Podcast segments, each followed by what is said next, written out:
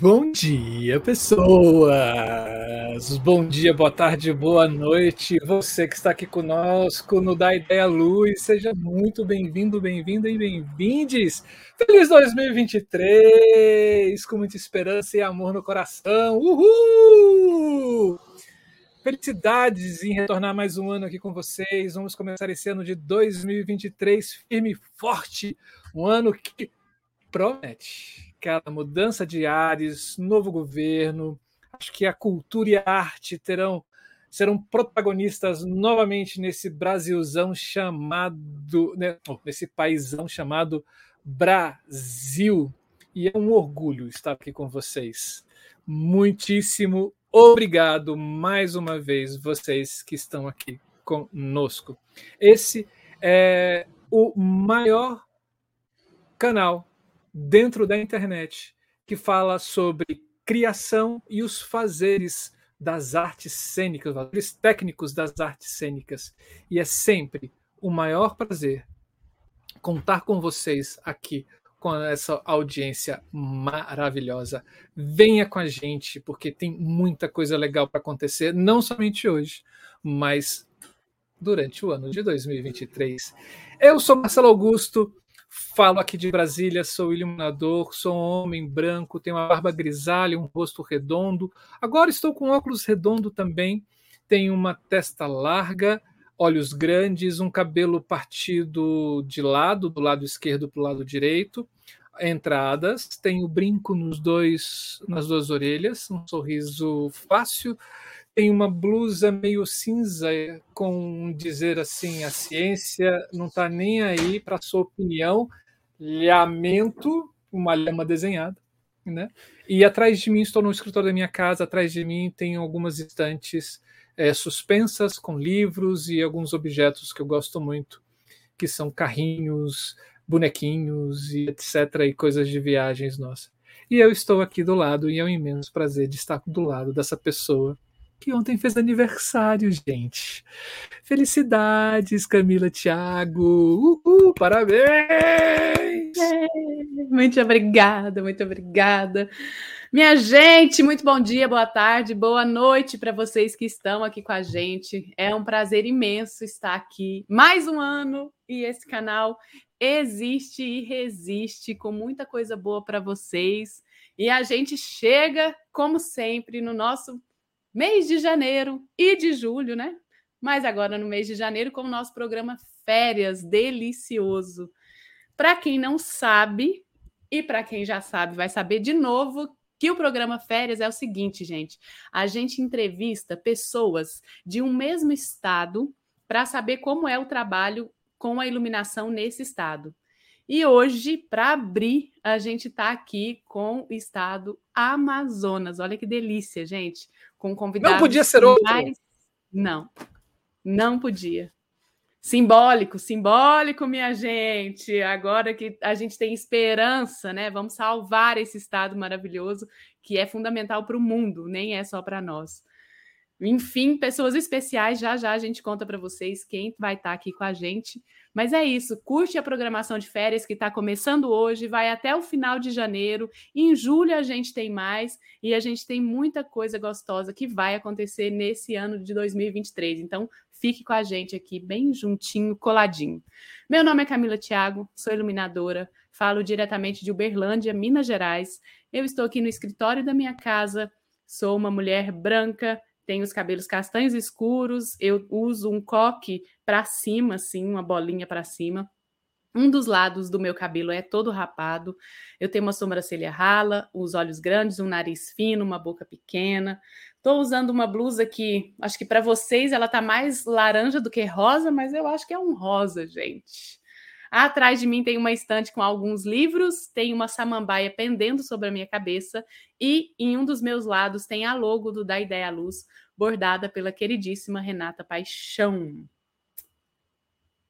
É isso, então curta o vídeo. Se não é ainda é, assinante do nosso canal, por favor, se inscreva no canal, isso é muito importante. Dê seu joinha no vídeo, compartilhe com os seus amigos e acione o sininho para você ficar sabendo de todas as coisas que estão acontecendo no, da Ideia Luz. Camila, você sabe por quantos estados a gente já passou por aqui com esse nosso programa Férias, investigando o trabalho de iluminação? Eu Ô, Marcelo, aqui. me apertou aqui sem me abraçar. Essa tarefinha eu não fiz, gente, não fiz. Vamos lá.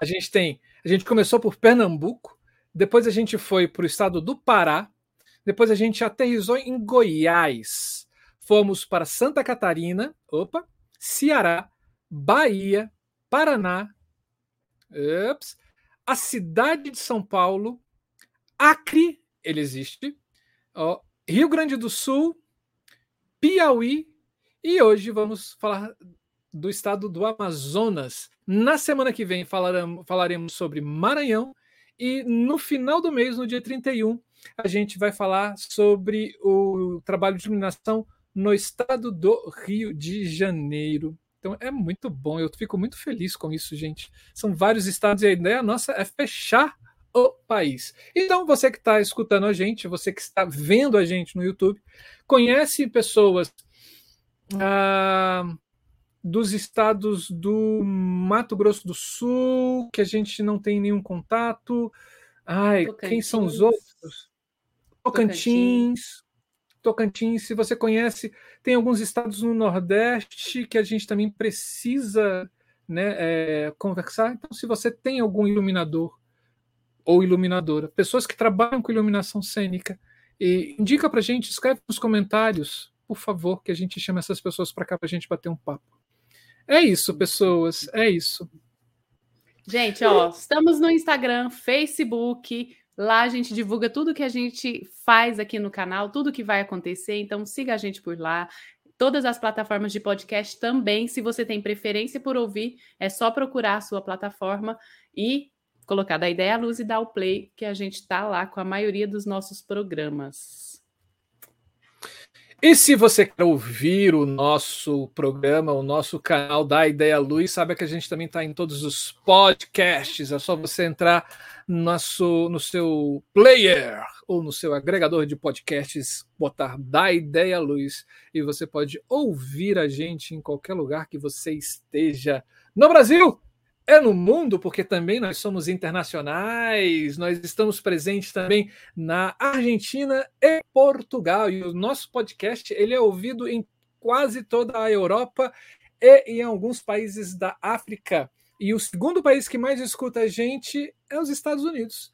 O estado do Texas é um deles, que sempre tem gente escutando a gente do Da Ideia Luz. Então, beijo para vocês fora desse Brasilzão, sintam-se também abraçados por nós. Sejam bem-vindos e bem-vindas.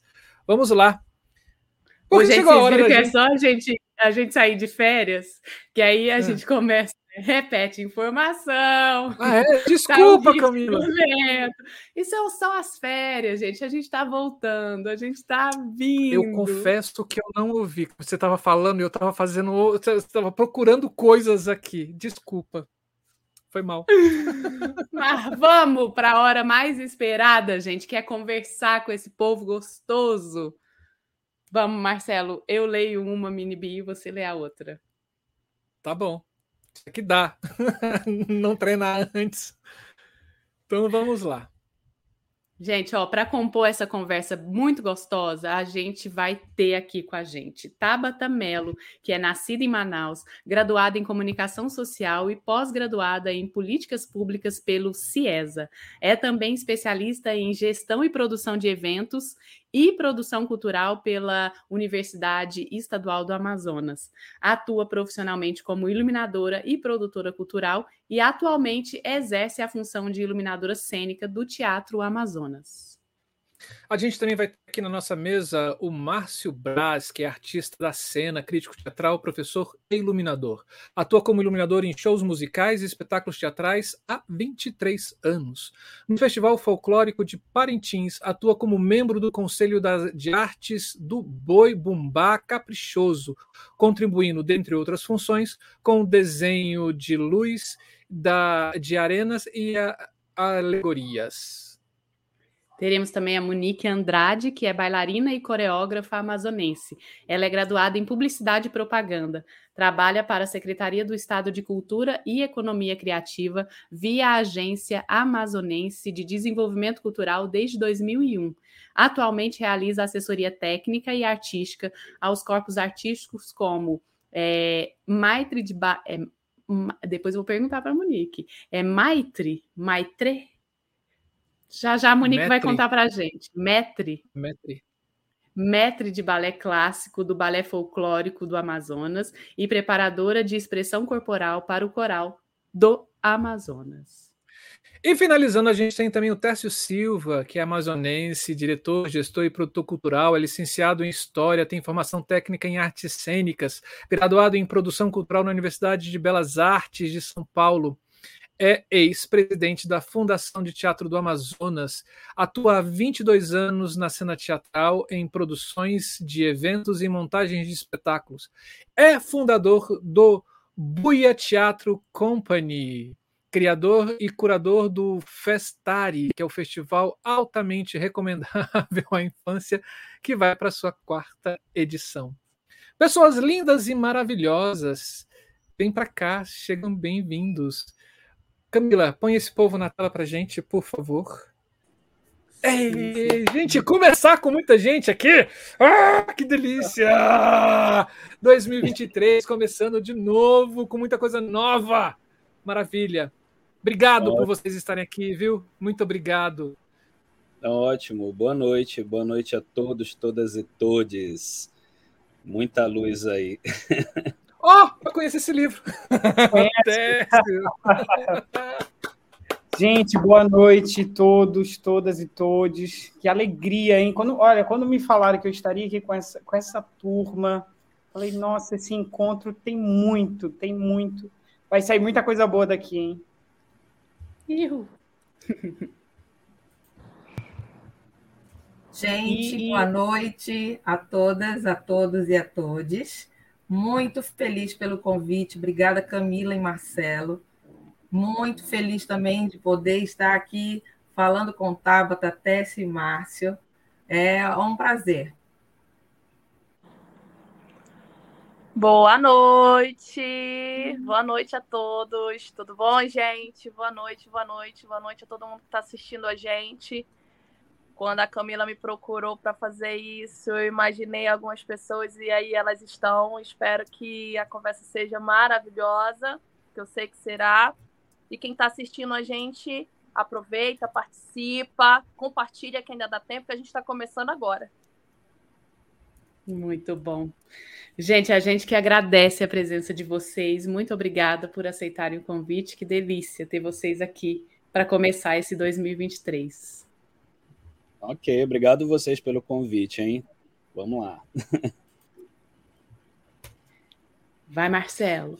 Então tá bom, pessoas. Vamos lá. O que a gente tem aqui. A gente já conversou isso nos nossos bastidores antes de entrar aqui, mas não vai, mas vale a pena é, repetir, porque os nossos ouvintes, as pessoas que estão aqui conosco, nos, nos nossos internautas estão aqui, como Eliezer, o professor Kleber, o Fernando Zilo, Zílio, a Rila Ruda, o Ivo Godóis, né? Assim, é, eles precisam saber o que a gente vai falar aqui hoje. Né? Assim, hoje a gente quer saber, quer entender como é que funciona essa profissão da iluminação dentro do estado do Amazonas.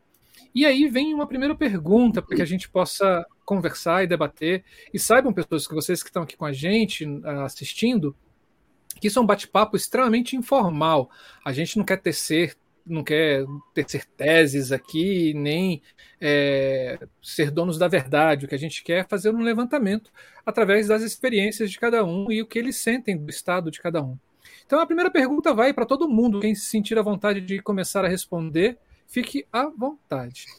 Como é a profissão na área de iluminação cênica no estado do Amazonas? O que, que a gente quer entender com essa pergunta? A gente quer entender assim como ela se divide, quais são os profissionais que compõem essa área da iluminação aí no Estado, é, quais as áreas de, de, atuação desse profissional dentro do Estado também, e como é o mercado de trabalho em que vocês atuam.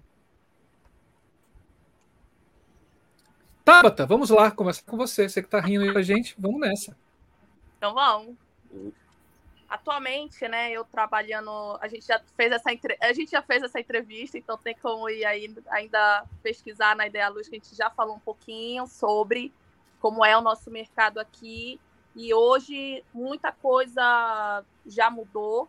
E eu acho que quando eu pensei, pensei ah, vou chamar os meninos, era exatamente nisso, falar sobre esses lugares. A Monique, que é uma coreógrafa, diretora, e também excesso de trabalho de iluminação, de iluminadora, de concepção. O próprio Tess, que também é diretor de teatro, também faz isso. O Márcio, que trabalha com isso em show, em música. Então, eu tentei pegar dança, música e teatro para deixar um pouco claro. Então, cada um vai poder falar um pouquinho sobre esse seu setor e falar também como teatro, como teatro Amazonas e como iluminadora hoje em dia também de outras companhias que atualmente a gente tem mercado. O mercado ele existe, ele é um fato. Agora, afirmar que todo mundo que está lá tem formação, que todo mundo que está nesse mercado é, consegue sobreviver só de luz, de iluminação cênica, isso já é uma outra situação, né? Eu, eu posso falar por mim, né? No caso, eu me sinto um pouco privilegiada no sentido de trabalhar numa gestão que me permite ganhar e viver do, da minha arte, né? Que é iluminação cênica e produção técnica. Os meninos todos já trabalhei todos eles, tanto com produção e iluminação. Então eu acho que eles são a prova que o mercado está aí e está absorvendo muita gente, está tá absorvendo novas pessoas, novos profissionais. Tem gente saindo da universidade e trabalhando com isso, querendo trabalhar com isso. Então o mercado ele está mudando e tende só é, a mudar ainda mais, porque o, o mercado, isso tem a ver também com o mercado de entretenimento e cultura, né, do estado. Ele é muito, ele está em um grande movimento já também com essas mudanças e, e, e, e é complicado eu dizer que não tem, porque no meu caso tem. O mercado ele existe, ele é um fato e e a gente está trabalhando. Eu acho que todo mundo aqui tem algum projeto já essa semana. Eu estou junto agora com o Cabaré Chinelo, um novo projeto da Ateliê 23, que a gente está lotando teatro, um espetáculo maravilhoso, que é, é, completamente diferente da minha casa, ali, o Teatro Amazonas, é uma outra estrutura. E os meninos também estão trabalhando direto. O Tess está fazendo, tá fazendo é, turnê, o Márcio já deve estar tá pensando no Festival de Parintins a Monique com certeza com um espetáculo novo. Então, eu posso dizer que o mercado no Amazonas ele, ele é crescente e ele existe. Bora, a gente continua? Pode falar? Claro, por favor. Bem, eu digo que eu, né, continuando o que a Tabata fala, né, tem fala, falou aí pra gente, realmente é um mercado muito amplo, né? Quer dizer, a gente veio de uma de uma outra realidade de mercado de é, quatro décadas atrás, que era uma outra coisa. Você às vezes tinha para fazer tudo, você tinha é, além da, da, do, de teatro, que eram poucos teatros que tinham em Manaus, é, a parte de mais de cênica, de outro tipo de cena, que são dos shows musicais, por exemplo, você tinha contado nos dedos, acho que um ou dois profissionais de iluminação que cuidavam dessa parte, uma empresa de iluminação. Hoje você tem para esse campo dos shows, né, desses shows, é, todos que acontecem, nós temos várias empresas, não só que trabalham com equipamentos, mas também com iluminadores, né, com técnicos de iluminação e iluminadores. Né? Nessa, nessa área da, da, da, das artes cênicas, também o, o leque de iluminadores também cresceu não é? Então a gente tinha lá no passado, tinham nomes como da Idunira Cef, no Amazonas, né? Você tinha os nomes do, do, Daniel Mazaro, que inclusive a gente conversou antes, eu acho que ele cedeu uma entrevista, uma boa entrevista para Luiz e Sena, salvo engano, 2006 ou 2008, né? Então tem aí o trabalho do Daniel Mazaro, Cleinaldo Marinho, enfim, são vários outros iluminadores cênicos que às vezes tem gata ali um, um, período né, no trabalho, depois desenvolve outros tipos de trabalho, porque o artista é curioso, o artista quer desenvolver outras coisas, não é? Então, acho que a gente vem aí de uma trajetória grande, né? Tem agora recente, tem uma turma nova que eu nem estou conhecendo assim aos poucos, né? Mas o rapaz o Daniel Braz, né, que tem feito aí também trabalho de iluminação junto com uma companhia de teatro, agora está em São Paulo, mas tem uns outros que foram me apresentando recente que eu não conhecia, mas também são todos frutos da universidade do estado do Amazonas, do curso de teatro da universidade, que tem formado diversos artistas. E cada um está indo para, quer dizer, está trabalhando com artes cênicas, tem feito iluminação para todo, para vários espetáculos. E é, e aí essa essa essa parte da profissionalização a gente precisa entender o que é o profissional de iluminação cênica é, em cada estado, né?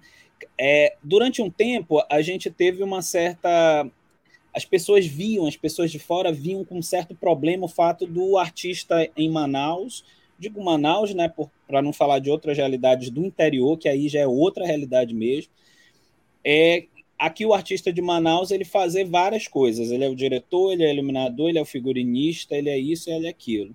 Aí o outro é professor, iluminador, não sei o quê, não sei o quê. Só que depois de um tempo a gente passou a, a dizer que nós somos isso mesmo certo? Nós trabalhamos com as nossas realidades, com os nossos jogos relacionais, né? Então a gente vai estudando. Eu, eu faço muita iluminação, né? Ah, faço várias coisas, mas faço muita iluminação, estudei muito iluminação, continuo estudando muito, e cada vez mais eu vou aprendendo, conversando, discutindo e falando sobre iluminação. Então eu acho que é, eu acho que o perfil do iluminador de artes cênicas em Manaus ele é um perfil que ele é isso, ele não tem uma, vamos dizer, ele não tem uma, uma especialização, uma coisa específica, ou seja, você é só iluminador. Né? Aqui você tem, aí depois os meninos podem, e as meninas, né, podem também falar um pouco mais sobre isso, mas a, a gente tem essa, essas múltiplas identidades profissionais, né? A gente é o coreógrafo, iluminador, é produtor e iluminador, é diretor, professor iluminador, e por aí vai. Então, acho que esse. Isso eu estou falando bem desse tipo de artes cênicas, né? Que artes cênicas é muito ampla, é circo, ópera, performance, show, é muito amplo. Né? Esse mercado dos shows, dos grandes shows, aí o mercado se amplia mais. Que aí nós temos outros técnicos, outros iluminadores com outras técnicas, outras visões sobre as cenas que estão sendo apresentadas, né? Os shows, desde os shows mais performáticos, dos shows mais detalhados, com mapeamento de luz extremamente detalhado, até aqueles em que você tem que provocar o furor na plateia que está assistindo, né? Então, quer dizer, então o nosso mercado é muito amplo, os profissionais, tem bastante profissionais no Amazonas é, nessa área de iluminação, tá? É isso. Monique? Bom, gente, isso. É, eu queria aproveitar a fala da Tabata e também do Márcio, né? Mas principalmente a da Tabata, para é, afirmar aquilo que ela acabou de colocar, enquanto ela como fruto de toda essa construção que aconteceu principalmente dentro dos corpos artísticos do Teatro Amazonas, né? É, eu, como bailarina e coreógrafa, desde a da minha, é, do meu ingresso dentro da, dos corpos artísticos, né? Porque eu iniciei em 2001 no Corpo de Dança do Amazonas. É, é, dentro das direções que existiam, eu fazia assistência de coreografia e como maître de balé, que foi com a Camila queria saber, é uma palavra francesa, né? No caso, nós somos o professor responsável para que a gente possa é, é, melhorar e ampliar cada vez mais a técnica da, é, é, corporal do bailarino. No meu caso, do balé clássico, assim como existem outros mestres como de dança contemporânea, o próprio preparador físico, enfim. Então, é, ao longo dessa minha trajetória, né, que já são mais de 20 anos, mas pelo menos os primeiros 19 anos que eu estive dentro, que além desses dois cargos que eu exerci, eu também fiz a direção artística do Corpo de Dança do Amazonas e também dirigi a Companhia Jovem do Estado, que era o balé jovem, é, o balé experimental do Corpo de Dança do Amazonas. É, nós sempre tivemos uma necessidade é, de ter um iluminador próprio para que ele pudesse acompanhar a produção coreográfica, para que ele pudesse estudar a, a é, cada detalhe da coreografia e ele pudesse nos ajudar a construir esse tão importante jogo cênico, né? Então, para poder falar de iluminação, é, eu quero dizer para vocês que eu não me considero uma iluminadora cênica, né? Na verdade, eu sou uma curiosa e sou uma apaixonada por iluminação cênica. Então, conforme essa necessidade que a gente teve ao longo dos anos, é, desde as primeiras direções que eu é, fazia parte do corpo de dança, a gente teve a necessidade de estar no palco e entender toda a construção da caixa cênica, né? Então, eu, como uma grande curiosa, ficava no pé de todos os técnicos, eu queria saber cada detalhe, eu queria entender como é que funcionava, o que não funcionava, por que, que aquilo deu certo, aquilo deu errado. É, tive dois diretores, né, os nossos saudosos jo, Jofre Santos e Ivone Sati, que eram pessoas que eram minuciosas em relação à construção de uma caixa cênica. Então, eu acho que eu é, é, adquiri essa questão minuciosa deles, é, desde de um estiramento mínimo que seja de uma, de uma coxia, enfim, até chegar na questão da iluminação cênica. Então, por essa necessidade, né, e também pela sensibilidade que estava faltando para que a gente pudesse não só construir, mas também estar presente no momento da, das ações das cenas, é, eu fui jogada aos leões, né? Então, é, e, é, e nesse sentido eu acabei me apaixonando. Então, a gente, é, é eu sempre pensei no seguinte: cada vez que eu via um espetáculo sendo construído, ou até mesmo quando eu dirigia artisticamente um espetáculo, é, eu entendia que a luz ela, é a, é, ela potencializa a obra, né? Ela é muito importante para que a gente possa decompor a questão estética, a questão sensorial e principalmente poética de um espetáculo. Então, eu quis me aprofundar cada vez mais. Então, curiosamente, em, é, como o, o, próprio Márcio disse, né, é, em alguns momentos a gente faz a direção cênica de um, uma companhia profissional, mas é, a gente assume vários papéis dentro desse espetáculo. Né? Então, muitas vezes eu fui realmente para o papel tentar construir o, o, a, a, iluminação desse espetáculo, fiquei dialogando com os técnicos, enfim, nessa época não existia uma Tabata Melo que a gente pudesse chegar e falar muito mais é, é, é, refinadamente. Então, é, assim, curiosamente, eu comecei a me atrever a fazer alguns projetos de luz, né? Então, é, tive o, é, a oportunidade de conhecer Márcio Braz, inclusive numa produção de espetáculo, é, mas é, eles podem me chamar de Chico, né? Que foram com grandes nomes da nossa música amazonense.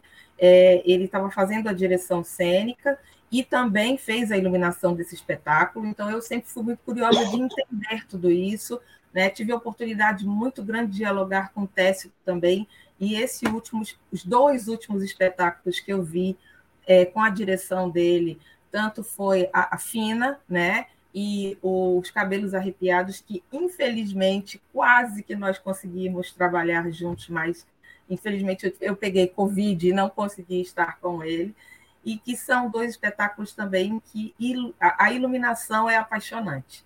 Então, na verdade, assim, eu me sinto hoje é, meio que numa obrigação de contribuir dentro dessa construção do nosso Estado em relação à questão de iluminação cênica, é, do quanto da construção anterior, principalmente falando de corpos artísticos, que é o que eu vivo, é, das necessidades anteriores que nós tínhamos e que isso, ao longo do tempo, foi construído com os grandes festivais né, que acontecem ao longo de todos esses anos. Festival de Ópera que trouxe vários iluminadores é, de fora, que vieram trazer vários cursos, pessoas que adentraram no teatro e trouxeram suas experiências e foram construindo esses profissionais hoje, como a Tabata e muitos outros que, inclusive, é, é, já começam a fazer também é, luz para a dança.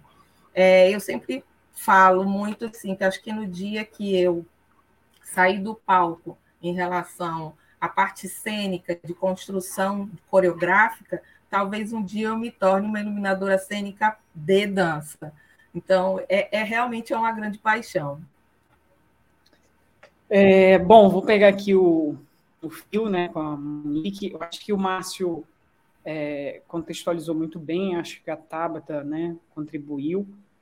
É, primeiro, eu queria, eu, eu, não posso deixar passar essa oportunidade de dizer que conheci Marcelo Augusto no Cena Contemporânea, não sei se ele lembra. Lembra, Marcelo? Lembra, claro. né? É, aí, inclusive, foi a, a, iluminação era minha, assinava a luz do espetáculo Tartufo, não sei se ele chegou a assistir, uhum. mas é um espetáculo incrível também, que a gente pensava essa luz como um, um ator em cena, né? É uma coisa que eu venho exercitando. Mas, assim, falando do mercado, eu acho que né, todo mundo contextualizou muito bem, mas eu acho que tem uma coisa muito importante que eu acho que está acontecendo hoje em dia, é que se tem pensado é, esses outros profissionais que, que, possam contribuir com o trabalho no orçamento, né? Eu acho que a gente começa também, acho que a gente não pode falar sobre esses profissionais sem pensar ele no orçamento do projeto, né? Eu acho que acontece muito isso, assim, às vezes eu não sou iluminador, eu, eu, eu realmente sou um diretor que penso a luz e penso a cena, e, e, acabo executando ela, mas eu queria, às vezes, por conta de orçamento mesmo, eu preciso me encaixar ali e eu vou, vou, porque realmente eu, a, a gente tem um espaço aqui, né? A gente tem um teatro aqui, a Buia, a minha companhia, então a gente já ensaia com, nesse espaço que tem toda a estrutura, né? É, tem mesa de luz, tem todo o equipamento, então a gente já vai meio que ensaiando com essa luz, a marcação, como os atores, eles já vão sentindo isso. De um tempo para cá eu percebi isso é, dentro do processo é muito importante para o ator, sabe? Eu venho de um teatro, assim, né, da minha formação, de tudo que geralmente a gente ensaiava em salas é, que não eram o espaço que a gente ia se apresentar, então o, o ator só pegava a cenografia, os objetos, os adereços e na própria iluminação, na marcação, no dia da apresentação. Então, um tempo para cá eu vim pensando, não, pera, eu quero né, pensar isso de outra forma. Então, eu tenho exercitado isso nas minhas montagens, né, mas também eu acho que o Amazonas inteiro, acho que os grupos de teatro, acho que os produtores, as pessoas que estão pensando né, essa produção, também estão pensando nesses profissionais, né? tanto no profissional da iluminação, como é, cenografia, figurino, que antigamente a gente acabava acumulando tudo isso e, e, e, também fazia com muita maestria e estuda, pesquisa. Eu sou muito curioso pela luz. Eu realmente eu tenho uma preocupação muito grande com a estética do espetáculo. Assim, todo, todo espetáculo que eu faço eu me preocupo muito com essa estética. Então, com uma fotografia. Então, acho que a luz ela vem para contribuir dentro dessa dramaturgia, né? Ela, ela também ajuda a construir essa dramaturgia do espetáculo. E eu acho que aí eu vou pegar a Tabata aqui, né, que eu acho que ela representa muito bem esse lugar é, do iluminador que pensa essa cena, né, que pensa essa dramaturgia, que pensa essa imagem, né. Então acho que a, é, essa a gente está vivendo esse momento agora que é muito importante para a iluminação cênica, para essa iluminação da caixa preta desse iluminador que é curioso, que lê, que pesquisa e que troca com o diretor e que troca com a equipe. Então a gente, eu acho que a gente está passando por esse momento no Amazonas de, né, de novos profissionais que estão surgindo. E aí vem a universidade, né? Que a galera lá na universidade tem a oportunidade de conhecer um pouquinho, mas a gente sabe que é um trabalho que você vai aprendendo no dia a dia e vai descobrindo, né? Então esse é um, é um processo que a gente está vivendo, assim. Ótimo. Gente, eu fiquei só numa dúvida aqui, porque, né, eu acho que essa realidade que vocês estão falando de que muitas vezes a, a pessoa que trabalha com iluminação, ela exerce outras funções, ela, eu que sou do interior de Minas Gerais, percebo que quando mais para o interior a gente vai, essa realidade é comum também, né? E aí a minha dúvida é, dentro da área de iluminação, né? Porque vocês são pessoas que, que eu estou entendendo que pensam a luz, né? Vão trabalhar nesse lugar de, do, do, da concepção da luz. Tem a divisão da pessoa que concebe, a pessoa que monta, a pessoa que opera, a, e, e, aí a, hoje a gente tem uma nova profissão que é o programador, né? A programadora dessa, dessa luz. Como que se divide a profissão especificamente nessas experiências de vocês? Bom, eu vou, eu vou começar aqui.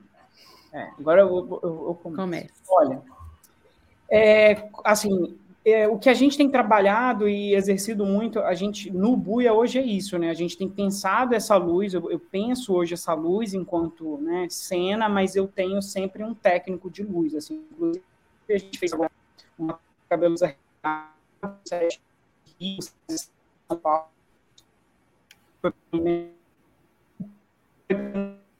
A gente também ele está sempre ele cuida tudo. Então, a gente, hoje o Buia faz isso, assim, mas eu acho que a maioria das companhias tem feito isso, né? Eu acho que aqui os meninos podem, sempre tem alguém que pode, tem, sempre tem o, o, o, iluminador que pensa e cria essa, essa imagem, essa cena, e aí que acompanha os ensaios, que está ali ajudando, né, a, a criar essa imagem, e aí tem esse técnico também que opera e que monta, né, e aí dessa luz muito complexa e envolve muitos profissionais para essa montagem, né. Por exemplo, esse espetáculo Cabelos Arrepiados que eu faço, a essa montagem eu preciso de três técnicos para fazer a montagem. Né? Então, assim, quando eu chego no teatro, preciso no mínimo de quatro horas, porque ela é uma luz muito recortada, então a gente precisa ter todo um cuidado para a montagem dela, né? Vai, Tabata, você já quer falar. Vamos lá. É, o meu assim, o processo que normalmente a gente faz junto é eu crio, eu gosto de operar.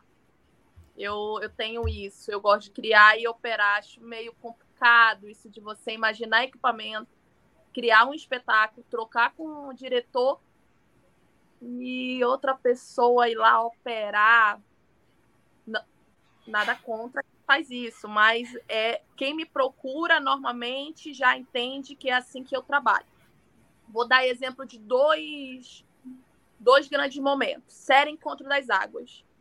Eu converso com o maestro Marcelo, a gente troca o que, que vai acontecer, eu participo de todos os ensaios, ouço todas as músicas, e aí eu opero isso, porque são vários espetáculos em uma semana só, são diferentes. Então eu já monto pensando, por exemplo, são quatro espetáculos, então eu já monto a luz do teatro pensando nisso, a equipe já monta pensando nesses quatro espetáculos, e eu e a gente já programa na mesa como vai ser a operação desses quatro espetáculos. Aí rola uma gravação de uma base, o restante na mão. É assim. No ateliê, no, agora no Cabaré Chinelo, por exemplo, é, que eu trabalho com 17 refletores no Teatro Geves Medeiros, que é um teatro menor, foi a mesma situação. Vamos trocar ideia e vamos operar. O diretor me procurou e disse: se você vai poder operar também, a gente vamos operar. Então, foi dentro dessa ideia. A gente conversa muito, eu preciso ter essa fala com o diretor, é necessário para mim, é, faz parte do meu processo. É, muito se falou assim, a Monique falou, ah, o corpo artístico, a série Enquanto as Águas dos Corpos Artísticos. Então, é, é, é, muita gente envolvida, então você tem que pensar a luz para abarcar toda essa, essa turma. Se é orquestra, você tem um, você tem que ter um cuidado maior. Então, se você dá para alguém operar, pode ser que né, não tenha esse cuidado. É, é, tem umas coisas que também é o tempo, né? O tempo para fazer. Achei maravilhoso o, o Tess falar sobre o, o, espaço dele, que permite isso. As companhias de teatro no estado não têm esse tempo. Normalmente eles têm um cronograma muito curto. Chega no teatro às 13, é, o espetáculo é às 20, então é pouco tempo. O Tess tem esse tempo de estar no espaço dele e trabalhar. O Márcio também se a gente for pensar num festival, é, ele, ele cria, mas ele tem ali entre meia-noite e seis da manhã para montar a luz dele do da arena, porque a gente trabalhou em produção ano passado. Eu falei, ó, só tem esse tempo, então é muito pouco tempo para você colocar aquela criação e operar aquilo daqui a pouco. Então, eu particularmente sou da turma que é, pensa nessa montagem, tem a equipe que monta. O Natal, a mesma coisa, a gente troca uma ideia com os diretores. Normalmente os diretores deixam, não, Tabata, vê aí, eu confio em você. Isso é muito legal, porque eu normalmente trabalho com gente que já conhece meu trabalho, então me, dê, me dá essa liberdade de criação, para mim é muito importante isso. Acho que como artista, né, como alguém que, que cria, é legal essa troca, essa admiração do trabalho com o outro, conversar com os atores. Às vezes tá, a cena está confortável para você, mas já não tá para os atores. Eu converso muito isso quando eu faço Natal com a Monique. Monique, como é que tá isso pro balé? Como é que tá funcionando? Às vezes ela diz, ah, tá escuro. Aí depois ela vai lá para frente da plateia, assiste, ela diz, nossa, mas tá muito bonito. Na, te na, na tela, na, te na TV que a gente tem de retorno, não tá legal. Mas no ao vivo tá muito bom, ou na TV tá muito bom. Mas isso acontece por causa de uma comunicação. Então a gente se comunica muito, eu converso muito com todos eles. E então eu acho, eu acho que assim, comigo, por exemplo, eu sou meio o Tércio, aí a gente pensa, monta e opera. Eu, eu particularmente gosto de operar muito e amo o ensaio, gosto demais de ensaio, porque eu acho que é legal esse convívio, esse processo muda. Acho que é, a, a luz é algo vivo, não acho que é algo que é só gol, gol, gol. Eu acho que é algo vivo. Então, eu, se a equipe tá legal, se o dia tá bacana, o clima, por exemplo, no teatro, se o clima tá chuvoso, a fumaça é de um jeito. Se o clima tá mais quente, úmido, é de outro jeito. Então, tudo isso movimenta. E eu tô operando, eu tô, eu tô vivendo, eu tô passando por aquilo, eu estou ali, estou viva ali. Então, não é algo tão técnico, é orgânico, é algo que tem vida ali. É, é, é feito, eu sempre falo isso, né? É, é feito por gente para gente. Então é para é o público, o público está ali. É, eu, eu, eu, escutando vocês, eu acabo tendo aqui uma, uma visão meio que de curioso, tá? Eu acabo é, fazendo o papel de quem está assistindo a gente também. É, o, o Márcio falou que até pouco tempo atrás não era assim. Você tinha uma escassez de, desses profissionais, né? É, aí dentro do Estado e etc. A Monique acaba falando que é, começou uma produção dentro do. As produções começaram a chegar no, no Estado e aí trazendo os profissionais esses, e, os, e as pessoas, é, os, a, as pessoas que moram aí no Estado começam a fazer esse intercâmbio junto com esses profissionais que vêm de outros estados, né? É, e agora, né? Assim, e aí, óbvio, com esse intercâmbio você vai criando esses profissionais, tornando esses profissionais é, um pouco mais é, ligados a áreas específicas, mas ainda dentro dessa característica que vocês falaram, que é todo mundo fazendo tudo, né? Assim, é... aí vem uma pergunta e uma curiosidade, né? Assim, é, é, existiu algum momento, assim, existiu alguma coisa que vocês podem falar assim, esse foi o marco onde a gente consegue perceber que a profissão ou os profissionais do teatro, da iluminação e etc começam a se expandir, né? Que é, esse foi o marco. E um, e um outro ponto é a outra pergunta que eu acabei esquecendo agora, mas é, seria mais ou menos no seguinte sentido. É, Será que ser tão novo esse, essas, pro, essas profissões, né, tão novas essas profissões agora sendo desenvolvidas dentro do Estado, faz com que as pessoas é, experimentem todas as áreas para que um futuro bem próximo elas começam a se especializar um pouco mais, como está acontecendo com Tabata, por exemplo? Ficou confuso ou não? Não, deu, eu, deu para entender assim, pouco do que você do que você, você propõe, né? Do que você sugere. Sim. Mas o. Bem, eu acho que a gente tem que entender que o. Penso eu, né? Que a gente tem que entender que o. Não é que o fato da gente fazer. Não, não é uma questão geográfica. Assim, de fato, de você fazer. Ah, você. Você tem um mercado, vamos dizer assim, escasso, e uhum. por isso você faz tudo. E, ou então, como a Camila tem colocado, né, conforme mais para o interior, mais você vai acabando fazendo tudo. Eu acho que também ela, ela é uma ele é uma identidade do, do local, uma escolha. Né? Hoje uhum. eu posso, hoje a gente pode, se quiser, a gente pode escolher é, pessoas que só trabalham com iluminação, desde, mesmo que seja do, do, de shows, por exemplo, o Herbert Santos, só tra... ele é iluminador, ele é técnico de iluminação e iluminador, né?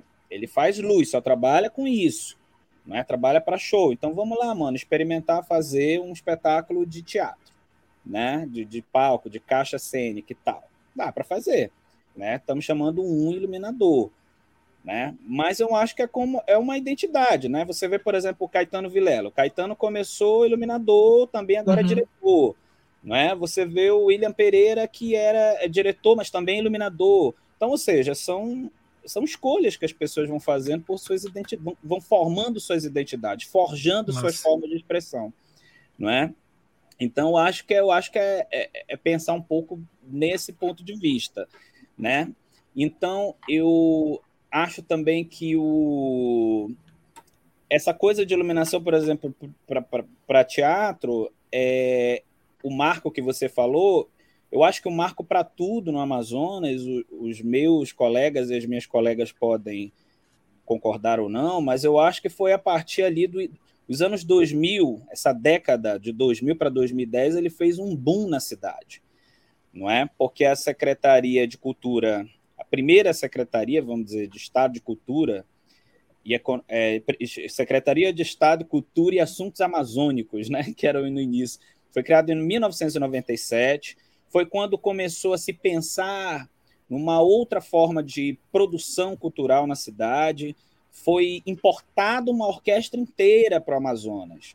A Orquestra Amazonas Filarmônica foi toda importada do leste europeu. Foram, sei lá, quantos músicos, 60 músicos, não sei quantos, vieram todos do leste europeu, ninguém falava português, né? E, e, o Festival de Ópera foi criado nesse período, né? No início do, eu comecei a fazer teatro em 2000, 3 de dezembro de 2000. Ali já tinha muito grupo de teatro fazendo muita peça de teatro, né? Muitos muitos grupos de dança também surgiram nesse período. Nos anos 80, em Manaus, eram grupos mistos, eram de teatro e dança, grupo teatro e dança Jurupari, grupo de teatro e dança Origem, não é? Então, e depois isso foi se ampliando ali ao longo dos anos 2000 na cidade.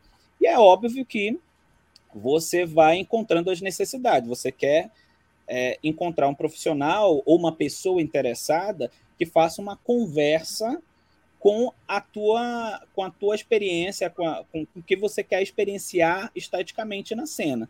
Então, ah, eu quero fazer uma brincadeira com a iluminação. Quem é que pode fazer isso? Não é? Então, aí você encontra aquela pessoa que, olha, aquele dali está fazendo iluminação. Aí você chama para você criar uma relação de trabalho com ela, né? Então, eu acho que isso tudo veio a partir ali do, do, do dos anos 2000. Isso se ampliou muito, né? Então, é, hoje a gente tem é, essas pessoas, né, esses profissionais todos que a gente está conversando aqui, outros profissionais que também não estão aqui, que são de artes cênicas, né, que já tem, cada um tem um jeito de pensar a, a luz e o seu processo, as suas técnicas de trabalho, né, de iluminação. É, hoje nós temos teatros, desde esse que a Tabata falou, que tem do James Medeiros, que tem né, que tem pouquíssimos é, refletores, né? A gente viveu a realidade, todo o Brasil, né? A, a mudança aí do, do analógico para o LED, né? Que aí todo mundo estranhou no início, eu estranhei aquilo de cara, eu acho que todo iluminador estranhou aquilo, principalmente para teatro, né? Essa mudança aí para o LED. Teatro Amazonas hoje é, é LED, né? Tá, a maioria é LED, mas tem par, tem outra, mas a maioria é LED. E, e, e quer dizer, a gente é muita coisa que a gente foi vem acompanhando a transformação, desde o boom dos anos 2000, com essas produções, com esses profissionais que vieram para cá, que a gente foi trabalhando junto, foi observando, foi conversando, foi utilizando toda a experiência possível, tomando uma cerveja, fazendo qualquer coisa, para conversar com esses profissionais, para a gente entender a iluminação, não é? e até essa transformação aí dessa entrada do LED, não é, dentro dos teatros no Brasil, não é? Então eu eu acho que é isso, né? Eu não sei se se esse ponto que você queria saber, se isso responde um pouco a tua questão. Sim, claro, claro. É, e isso, aí vem uma pergunta, assim, meio que para a gente já começar a puxar também para outro, é, para nossa outra, nossa outra pergunta. Isso se reflete somente na capital ou isso é em todo o estado? Bem, eu, eu, bem, eu, vou, eu vou continuar falando sobre isso. Bem, a, a, é que a, nós temos 62 municípios, 61 em a capital, que é Manaus, certo? E os nossos nossas ruas são os rios, né? Então você imagina toda uma dificuldade logística para tudo acontecer, certo? Então, quando a gente, por exemplo, vai falar de iluminação, sei lá, em Anamã, Anori, Maués, é uma outra coisa. O máximo, o cara, o cara tem LED, mas, sei lá, é um auditório que tem, sei lá, 10, sabe, refletores daquele de LED, né? Aí não tem outra, não tem uma PAR 64, não tem nada, né? Não tem nem máquina de fumaça, então é aquilo. Né? Mas isso me, fez, me lembrar muito o, o que o, o, o Luiz Paulo Neném falava né, nos, nos cursos que ele fazia aqui, que ele ministrava aqui, né, que ele, olha, já iluminei, já iluminei com quatro refletores, né, não dá para fazer mágica com aquilo, então deixa aberta e a cena ela, ela, ela, ela se explica, né? A cena ela acontece, o teatro não vai deixar de acontecer por conta de que você não tem 100 refletores, sabe? Uhum. Então é o que a realidade desses lugares são essas. Em Parintins que eu ando muito, fora da realidade do festival, as apresentações que tem, elas não acontecem em teatros, né? Porque a realidade desses outros lugares é auditório, é praça, não é? Esses são os espaços cênicos que a gente tem no interior do Amazonas. Quando tem os, até os shows grandes, aí você tem uma grana que é deslocada para isso, que é uma grana muito alta, que aí vai uma empresa para lá. Fiz um trabalho agora em Novo Airão, que é um, uma outra cidade daqui, da zona metropolitana, né, daqui de Manaus, que dá para ir de carro, mas mesmo assim o custo para levar a iluminação para você fazer um, um, um espetáculo, que, era um, um, palco, né, uma arena lá pequena, lá de, de, de, de, uma agremiação folclórica, também é muito alto em termos de, de recuo de valor, né? mesmo sendo de carro. Agora, do orçamento, né, Márcio? o orçamento começa a ficar pesado e às vezes as pessoas terminam a luz, diminui na luz, né? Então, é. isso tem a ver com logística do Estado e a questão orçamentária, que nem o próprio Tércio falou. Eu tenho um espaço que eu posso trabalhar isso, mas se a pessoa não tiver, ela, como é que. Tem a diária da montagem, tem a diária do dia é, do ensaio e a diária da apresentação. E se é um festival de cinco dias, isso também, aí tem prefeitura, tem governo, todo mundo envolvido para pagar isso, né? Porque isso é uma parte de toda a produção do evento. Então, é, é vai isso tem a ver também com, com verba, né? Eu queria, eu queria só, só, só para eu, eu finalizar a minha parte, né? É, só para falar da, do Teatro Amazonas em especificamente, né, eu faço muito trabalho. Meus últimos trabalhos todos foram para o teatro, né? O, o, Teatro Amazonas. E o teatro, como é, é um símbolo, né? Símbolo do, do Amazonas é o Teatro Amazonas. É, a agenda é sempre muito cheia, então a Tabata sabe, né? Que a gente às vezes tem um dia só para fazer tudo, para montar o som, montar tudo, para fazer passagem de som, blá blá blá, e a iluminação. Então a realidade às vezes tem essa, né, Tabata? Às vezes eu eu que sempre gostei de fazer mapa de luz, eu chego e como é LED, né? Eu digo, ó, o que que tem aí, o que que tá montado, o que que tem, dá para fazer isso, isso, isso, isso aqui, dependendo do trabalho, do espetáculo, a gente consegue fazer mais coisas, dependendo do, do tempo, a gente faz menos coisas. E, ou seja, a gente vai adaptando, né? Aqui em Manaus a gente vai criando, né? Naque, naquela proporcionalidade que dá, né? O que eu fiz dos, dos Patódia, que foi para que era live, aí você já teve um tempo maior de preparação, deu, deu para amarrar um pouquinho, deu para que era um espetáculo de teatro, né? deu para amarrar as coisas, criar as atmosferas, fazer uma iluminação melhor, né? Porque teve mais tempo e tal. Mas então é assim que, que vai funcionando.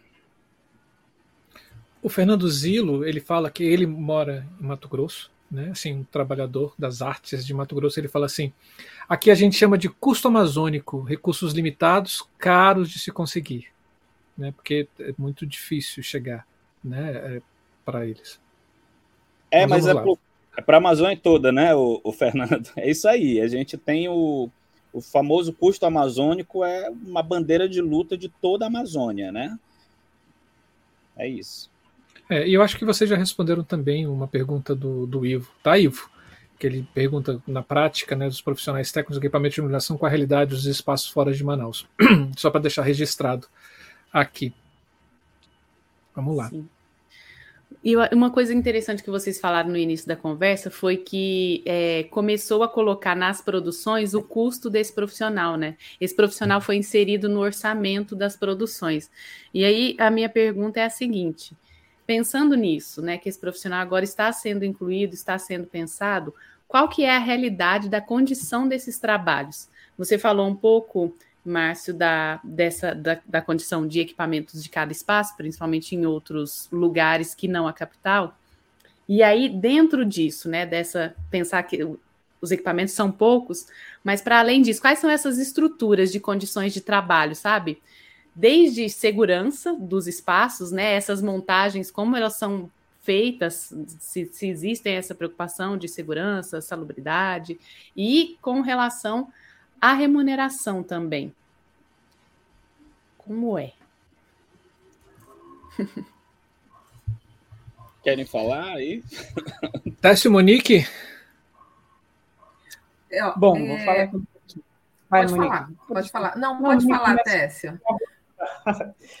Bom, é, olha, pensando, eu estava pensando aqui agora numa coisa muito interessante que o Márcio, só para pegar o, o, fio aqui, mas eu acho que tem um pouco a ver também com a pergunta da Camila, é que assim, a gente tem o Teatro Amazonas, mas a gente também precisa lembrar que o Teatro Amazonas ele tem uma estrutura que os outros espaços não têm. E eu digo não só de equipamento, mas de uhum. equipe técnica, profissional e capacitada. Então, assim, eu também, né, quando posso, estou produzindo no Teatro Amazonas meus festivais, meus espetáculos. E eu lembro agora que recente eu produzi um espetáculo da Duda Maia em Manaus e a preocupação da produção era assim: nossa, será que eles vão conseguir montar minha luz nesse tempo tão curtinho que tu está me dando? E aí eu falei para ele assim: olha, isso você pode ficar despreocupado, porque a equipe técnica do Teatro Amazonas ela é, é, fenomenal. Ela vai conseguir montar. E tem, e eu acho que tem uma coisa muito grande, assim, esse espetáculo novo, e eu acho que tem que deixar claro. É importante respeitar os técnicos das, das casas. Tanto do Teatro Amazonas, como do GEBS, de qualquer espaço que a gente chega, porque eu acho que esse diálogo precisa ser um diálogo positivo, um diálogo de afeto. Esse diálogo ele precisa ser um diálogo muito aberto e amplo para que a gente possa conseguir fazer esse trabalho. E aí, um pouco sobre essa pergunta da Camila, né? Que aí eu já vou engatando, que fala um pouco também dessas condições, né? Assim, muitas, muitas, isso eu já vi muitas vezes. Às vezes a gente chega na casa né? E dependendo quando você vem com a carga que você vem, você chega na carga e você não quer respeitar o técnico da casa, você, né, chega com todas as suas glórias.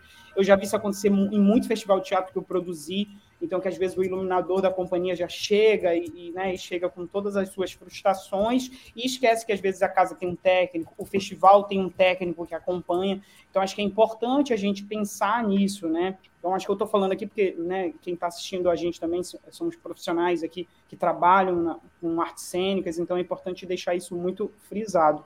E, e, e Camila, falando sobre orçamento, assim, eu acho que a gente está vivendo um boom no Amazonas, eu acho que uma coisa muito para a Amazônia. Então, acho assim, isso tem se pensado em orçamentos, eu acho que a gente tem dialogado com, com as secretarias de cultura e a gente tem pensado também esses orçamentos para que a gente consiga produzir com dignidade, né? Porque é isso, a partir do momento que a gente tem um orçamento, que a gente pode pensar esses profissionais, que a gente possa exportar esses nossos trabalhos daqui do Amazonas para o Brasil e para o mundo, a gente consegue dar condições muito, muito melhores. Né? Claro que essa realidade ela não é tão grande, mas a gente vê agora exemplo do Atelier, né, que ganhou um edital importante, que chamou vários profissionais para contribuir, já é uma companhia que tem uma história na cidade, que tem um trabalho muito legal. E assim, tem outras companhias também que têm feito esse movimento e que é um movimento muito importante. Né? O próprio, a própria Secretaria de Cultura, através dos corpos artísticos, quando vai fazer o espetáculo de final de ano, né, que reúne, que aí a gente tem um orçamento, consegue reunir vários profissionais, convidar vários profissionais e dar um suporte, dar essa, essa dignidade né, de trabalho e tudo. Mas eu acho que tem uma coisa assim, de questão de segurança, eu acho que, a, a, princípio, o Teatro Amazonas que tem essa estrutura, por exemplo, o Buia, quando a gente aluga o Buia Teatro, que é o meu espaço, a gente aluga e tem um técnico lá disponível para acompanhar a montagem, justamente para manter essa segurança do profissional que está vindo montar, porque ele uhum. a casa, né, para o perigo. Em todos os espaços, até também que a Secretaria de Cultura toma de conta, que é o Teatro Jebes Medeiro, o Teatro da Instalação tem o técnico da casa que acompanha essa montagem, né? Então, assim, ele realmente não vai operar, ele não vai fazer nada, ele está ali para te dar o suporte, para entender onde liga, onde desliga, para não dar nenhum curto-circuito. Eu lembrando agora que quando eu participei do Cena Contemporânea, né, um, a gente teve um problema lá, não sei se o Marcelo lembra que queimou o, um, um hack lá, queimou tudo no Teatro dos Bancários e a galera Sim. Do Tartufo. Lembra, Cara, foi. Lembro. E assim, faltando 30, 40 minutos para começar o espetáculo e, e, não tinha luz, sabe? Nossa, foi aquela coisa. Mas é isso. O festival, claro, com profissionais excelentes, a galera correu, resolveu. Então, acho que é muito importante também a gente falar desse processo da iluminação cênica criada para o espetáculo, mas a gente também precisa falar desses profissionais técnicos que estão ali para dar o suporte. Eles são fundamentais para isso. Né? Então, eles também precisam entrar no orçamento, e isso é importante, né? Porque isso, como a Tabata falou, ela ela monta, cria e opera. É um processo dela, isso é legal, mas nem todo iluminador opera. Às vezes tem um técnico que viaja, que opera, e às vezes precisa. Eu acredito nisso também. Por mais que a Tabata está ali na montagem, ela sempre tem alguém que está dando suporte para ela, um técnico que vem, que monta, que ajuda. Então a gente precisa ter esse cuidado, e eu acho que os grupos estão tendo, né? Eu acho que isso no Amazonas e no Brasil, né, inteiro, eu acho que de todas as realidades, eu acho que a gente tem esse cuidado enquanto esse trabalho, né, assim. Acho que é isso. Aí quem quiser completar aí, tá. É todo... Eu... Não é todo mundo que tem um vaguinho, né? É. então, assim, queria... assim, realmente. Eu o Teatro queria, Amazonas é... compõe uma equipe, né? Tem uma equipe grande ali de luz, também de áudio, de vídeo. Então é, é, é bastante gente. É, e todo mundo aqui já trabalhou com todos eles. São, a, a, é, são técnicos maravilhosos. Que também esse processo começa lá na produção, quando chega, você decide ter uma pauta lá, consegue a pauta, manda seu rider, a gente vai passar pelo processo de produção, avaliação. Interessante o teste falar sobre ah, a, é, o trato com o técnico, tudo isso. Eu acho que isso também tem a ver com a, as próprias produções. Ter um coordenador técnico que, que cuida disso, que trabalha essa comunicação do técnico com os diretores, para filtrar ou para ver realmente quais são as necessidades a disponibilidade mesmo dos técnicos do Teatro Amazonas é, é, é, diferenciada. Todo mundo que vem aqui, que passa na nossa casa, no nosso teatro, comenta isso. São profissionais excelentíssimos, cada um com a sua história. E aí falo, falo como o Vaguinho, né, que é um grande técnico do teatro. Acho que todo mundo aprendeu com ele muita coisa. Ele é ele é um marco ali. E, e realmente é importante essa equipe e ela super concordo. Ela está no orçamento. A gente, é, a gente tem que, que dar esse dar aplausos a essa grande equipe. E no Jebs eu tenho trabalhado agora com o Cabaré Chinelo, equipe do Jebs maravilhosa, Miguel, toda a equipe. É, o Tess falou dos 40 minutos que vocês tiveram no festival, Marcelo. Pois é, sábado a gente fez um, uma apresentação da, da, do Cabaré Chinelo e durante o espetáculo um PC queimou como é que vai trocar isso?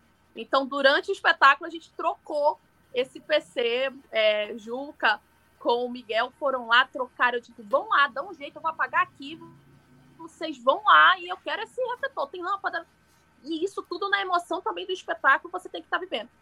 E, e, também talvez a gente tenha essas soluções mais rápidas devido à convivência com o espetáculo. Vocês falam muito disso, ah, de saber o que, que é, de ter essa relação com, com, com, com a, a, o espetáculo, com, com seja dança, seja música, seja teatro.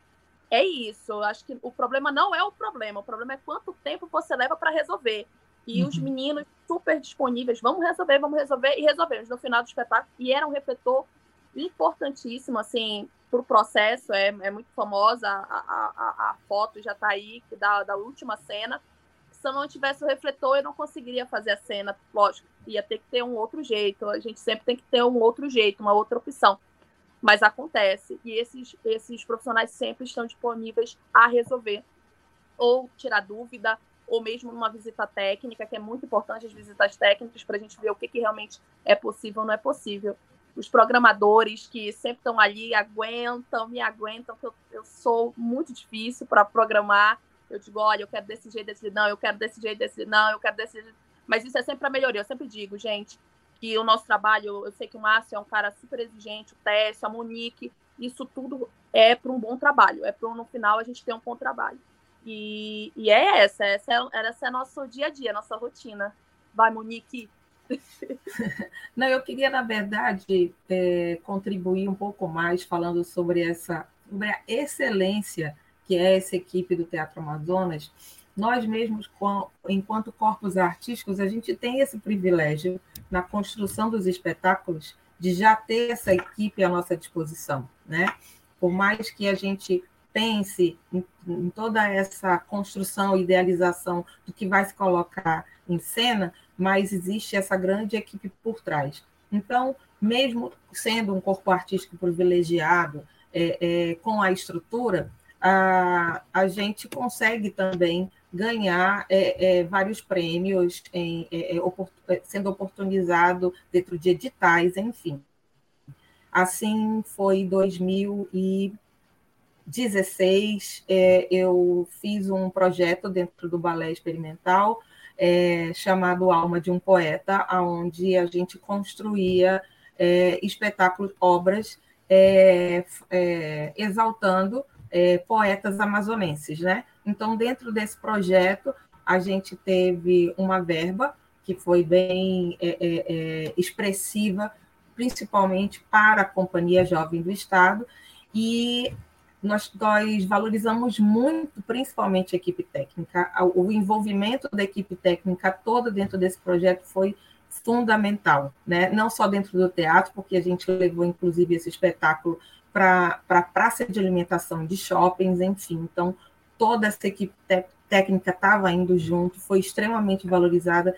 E, assim, uma coisa que eu preciso frisar muito aqui, né? A gente tem todo esse é, é, é, essa excelência, principalmente por conta do nosso querido secretário de Cultura, Marcos Apolo, que foi um dos nossos grandes cenotécnicos desse teatro e que é, fez essa equipe se construir dessa forma. Né? Eu tenho muito orgulho disso e estou junto, eu, eu exalto aquela equipe técnica. Eu posso falar sobre a parte do que a Camila falou sobre parte financeira? Por favor, fique à vontade. Ah, tá bom. Na verdade, as pessoas. Bem, quando, quando colocam nos seus editais, nas suas planilhas, a parte financeira para o iluminador, é sempre vendo o iluminador como um profissional, às vezes, menor. Né? Muitos trabalhos, muitos trabalhos, né? Vem iluminador como pessoal. Eu acho até que mudou um pouco, assim, mudou muito, na verdade, nos últimos anos. Mas é, eu acho que é por conta da própria presença do iluminador nos espetáculos, né?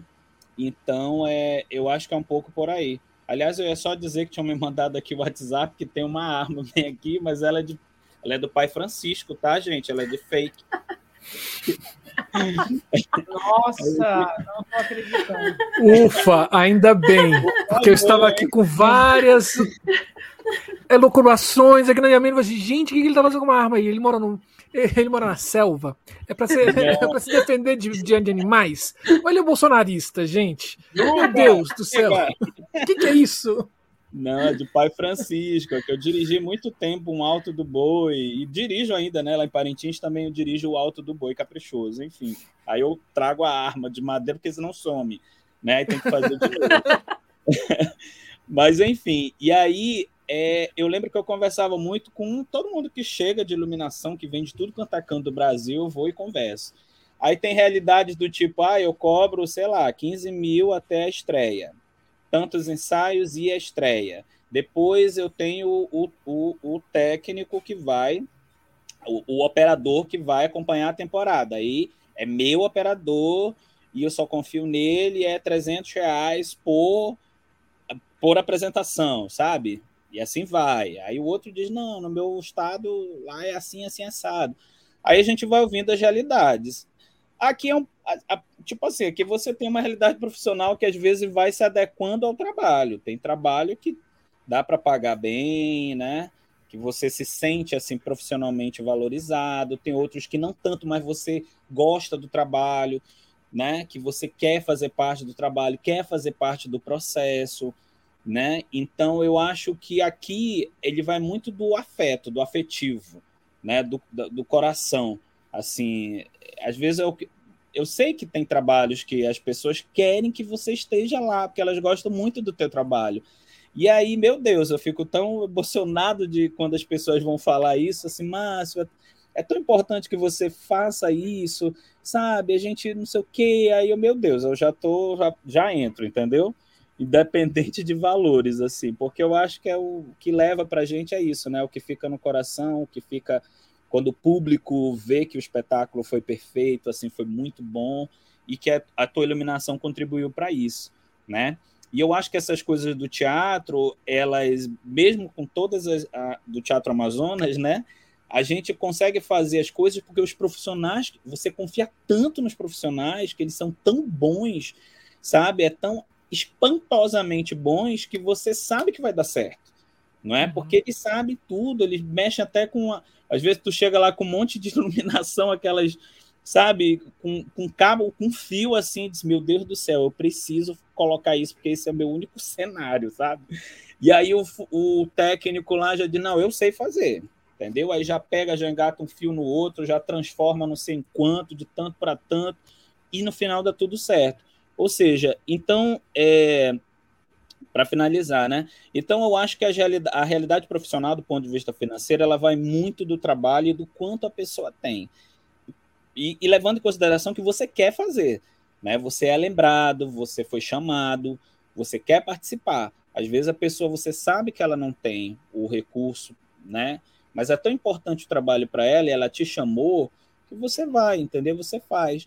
Né? Eu já fiz trabalhos que eu já fiz, já comecei assim, olha, Márcio, é importante que você participe e tal. Já fiz de graça, fiz muito, né? Mas eu sei que lá na frente, quando ela, olha, ganhei o edital, ganhei tal, você vai fazer no festival de teatro, aí a gente vai conseguir te pagar, sabe? Legal, não sei o quê. Enfim, eu acho que é, eu acho que todo mundo concorda aí, né? Que é essa coisa do né? Esse é o tipo, a relação profissional que a gente tem aqui e, e, e transmutada isso para a parte financeira, né? O Márcio então, revelando que ganhou 15 mil, né? Vocês sentiram aí, né? Eu Não, vendo. eu dei, eu, vendo aqui, eu, eu dei o exemplo que alguém me contou. Esse é um grande. Olha, só tá barrando Paulo César Medeiros, que teve 60 mil para locação de equipamento. Só. Né? Quem? Ah, é? O, o, Paulo, o Paulo César Medeiros, ele estava numa conversa da gente aqui com da Ideia Luz Criação, ele vai falar hum. sobre um, uma ópera, ópera não, um musical. Aí ele fala assim: ó, tive aí um orçamento meio apertado, 60 mil só para locação de equipamento. Eu, ah. que bom. Que bom. Mas assim, pelo que eu entendi, então, assim, a, a gente tem dentro do Estado, mesmo dentro das estruturas dentro da capital como fora, locais que se preocupam um pouco com a segurança das pessoas, né, que estão trabalhando ali. Acho que isso fica, fica claro na fala de vocês. E que existe uma remuneração para todo mundo, né? Assim, é, que está ali trabalhando. Seja o técnico que está montando ao iluminador que está criando. Né? Existe isso tudo. Né? Assim, no, é, é isso, isso é bom, isso já é um, já é um bom passo. Né? É um bom passo para dentro do Estado. Eu fico muito feliz com isso. Ah, você, a, a Mônica tinha falado, né, assim, da, da questão do, do secretário de Cultura, que foi um cenotécnico e que ele implementou. Acho que numa outra conversa que a gente teve com Tabata também, ela vem falando sobre como é importante essa formação que o teatro, é, teatro do Amazonas, né, assim, teve hum, com a equipe técnica e que isso vai perpassando para todo mundo que entra também tem essa formação e é uma formação completa, você não é cenotécnico, é só cenotécnico, você vai entender de tudo, mas você vai trabalhar num, numa coisa é, específica lá dentro. E aí vem a minha pergunta, assim, isso para mim fica muito claro dentro do Teatro Amazonas, né? É, isso reflete para os outros profissionais que trabalham fora do Teatro Amazonas, porque eu fico perguntando assim, né? E a pergunta que a gente faz também para as outras pessoas que a gente conversa de outros estados como é a formação desse, pessoal, desse profissional de iluminação cênica, né? Quem são esses formadores? Quem, são, quem é que perpassa esse conhecimento e que vai criando novos iluminadores ou novas pessoas que trabalham com iluminação através desse, desse conhecimento, né? Como é que esse conhecimento se dá, né? É, é através de, de uma formação mais clássica, uma formação mais informal? Existem locais específicos onde você pode ir lá e aprender, cursos específicos dentro do Estado, né? E quais são os acessos que essas pessoas que estão começando a aprender sobre iluminação cênica têm essas fontes? Como é que é isso dentro desse estado gigantesco que eu adoro? Pelo menos fui, três vezes, né? Mas me apaixonei. Posso falar? Bom, é, eu acho assim, no meu caso, né? Eu sou eu sou cobrada desde dentro de casa. ah, o ensino vem de casa. É, o nosso secretário é, um, é um, uma grande referência ele também era iluminador, técnico de teatro, então a, a, ele é a minha grande referência. É, é, é, para ele que a gente vai lá e faz uma coisa incrível para ele dizer assim, ó, oh, muito bem, hein? Isso aí. Então ele é o meu oráculo, ele é meu oráculo. É ele que eu vou consultar, é ele que eu vou perguntar tem também o público. Eu acho que o público atual no, no, em Manaus, que frequenta teatro, é extremamente exigente. Então, eu tenho também essa referência de público. O que, que funciona com o público, o que, que não funciona, o que, que a gente vê que está funcionando. Aí eu vou citar também algumas pessoas que estão aqui com a gente. O Márcio, eu já fiz trabalhos com ele, então ele também é uma referência, porque fazer ser iluminador de alguém que é iluminador é difícil. Você tem que ter ali uma, tem que ter uma referência, né? Tem que ter ali um, um know-how para o cara virar para ti e falar, beleza, é nesse caminho também. A própria Monique, a Monique, ela é uma, uma pessoa com uma diretora exigente ali no processo dela de cena. O Tess eu ainda não trabalhei com luz, já trabalhei com produção, mas trabalhei com luz. Mas em breve a gente vai trabalhar. O Tassiano, o Daniel Braz foi citado aqui, hoje trabalhando com o Ateliê 23, ele foi iluminador do, do Ateliê 23, então rolou uma preocupação. Caramba, eu vou trabalho depois do Daniel Braz, que é um cara espetacular, e assim, apostar, assim, eu digo sempre pro, pro Tassiano, é sério, eu vou fazer isso depois de tantos trabalhos que o Daniel fez com vocês. Sou eu a, a próxima pessoa, então tá fazendo o, o Cabaré Chinelo é um grande desafio. O João, o Diego, que eu já trabalhei no, nos festivais deles, que é o Mova-se, e o e o próprio Breves, que são importantíssimos também para a produção e esse processo de iluminação do Estado, são, são, são, são projetos que colaboraram muito para esse nosso crescimento técnico. É, o Roger com, com, a Escola Entre Artes, as escolas de dança, que também que são da área, né, que já são do, do privado, não são do Estado, mas que também convidam a gente para trabalhar. Então, essas pessoas todas também são importantes nesse processo. Mas o Vaguinho, Vaguinho, o seu Vaguinho, que é um grande técnico de teatro, ele é extremamente exigente, ele diz mesmo, olha, não tá bom, tá bom, ele chega comigo e fala, ó, o lance está na operação, tem que operar isso. Então, é, funciona muito, os coreógrafos, o próprio maestro Marcelo, quem me deu uma grande oportunidade de trabalhar junto à orquestra, fazer grandes projetos, o, o é, é, é, impressionante, assim, o quanto ele é visionário nos projetos. A Monique trabalha muito com a gente.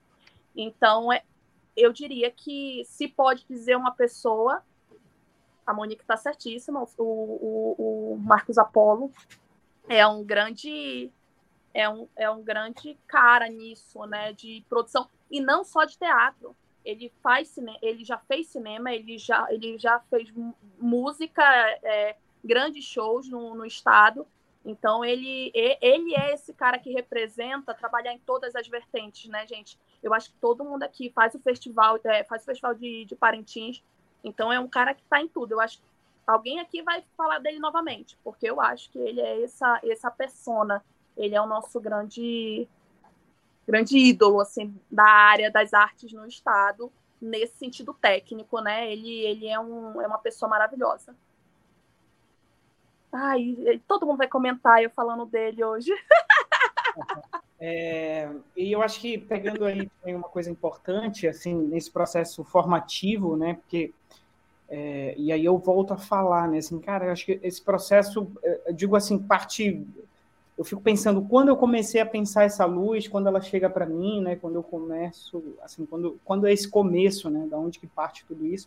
Mas também um pouco dessa dessa minha história vem desses grupos de teatro, assim, que sem essas condições mas que mesmo na sua precariedade já pensavam essa luz, mesmo sem esse cuidado, né? Porque às vezes a gente é, isso, acho que isso está mudando no Brasil inteiro, né? Quando a gente pensa arte hoje, a gente tem pensado nessas outras profissões, outras estruturas, é, é, em dar condições, né, para esses profissionais também. Eu falou que é uma coisa muito importante que a gente precisa sempre frisar aqui. Então, acho que esse, e, e, digo por mim assim, que esse processo partiu disso, dessa troca. Então, aprendi muito com o Márcio, aprendi muito vendo também, assistindo, ouvindo. Por exemplo, estar tá aqui hoje, estou aprendendo, né? Essas viagens que eu tenho feito, eu estou aprendendo. Então, esse, esse processo formativo ele parte desse Amazonas como esse esse vamos dizer assim esse caldeirão né, de, de, de coisas que a gente consegue aprender com esses profissionais e são profissionais variados que a gente está sempre pegando e aprendendo e descobrindo e errando e acertando. Também é importante falar do processo de errar, né? Errar está aí, está nesse processo de aprendizagem, da gente errar e acertar e descobrir, refazer. Então, acho que isso faz parte, eu acho que é esse caldeirão, porque realmente a gente não tem aqui no Amazonas uma escola técnica, assim, né? A gente não tem, assim, a gente.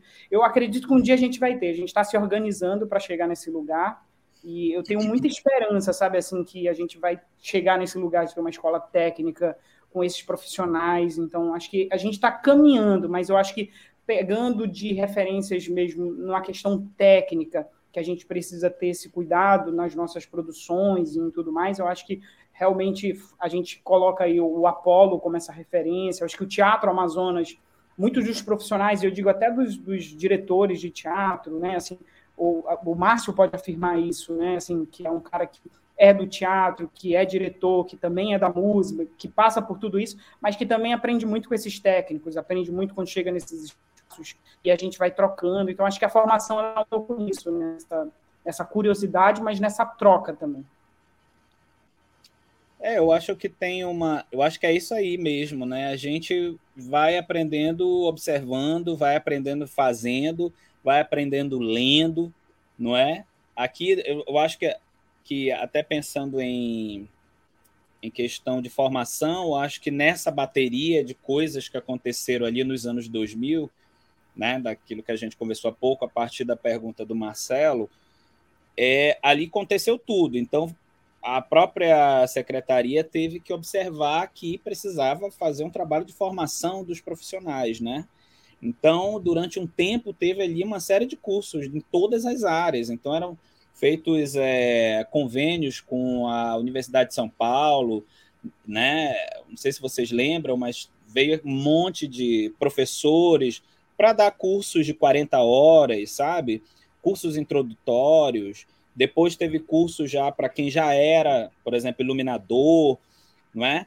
Então, é, a gente teve, por exemplo, um cara que é no Brasil todo, quem trabalha com iluminação, sabe, conhece, né? O, é tipo um dos primeiros, assim, um dos caras que primeiro tentou conceituar, assim, tentou organizar, tentou falar, que era o Hamilton Saraiva, né?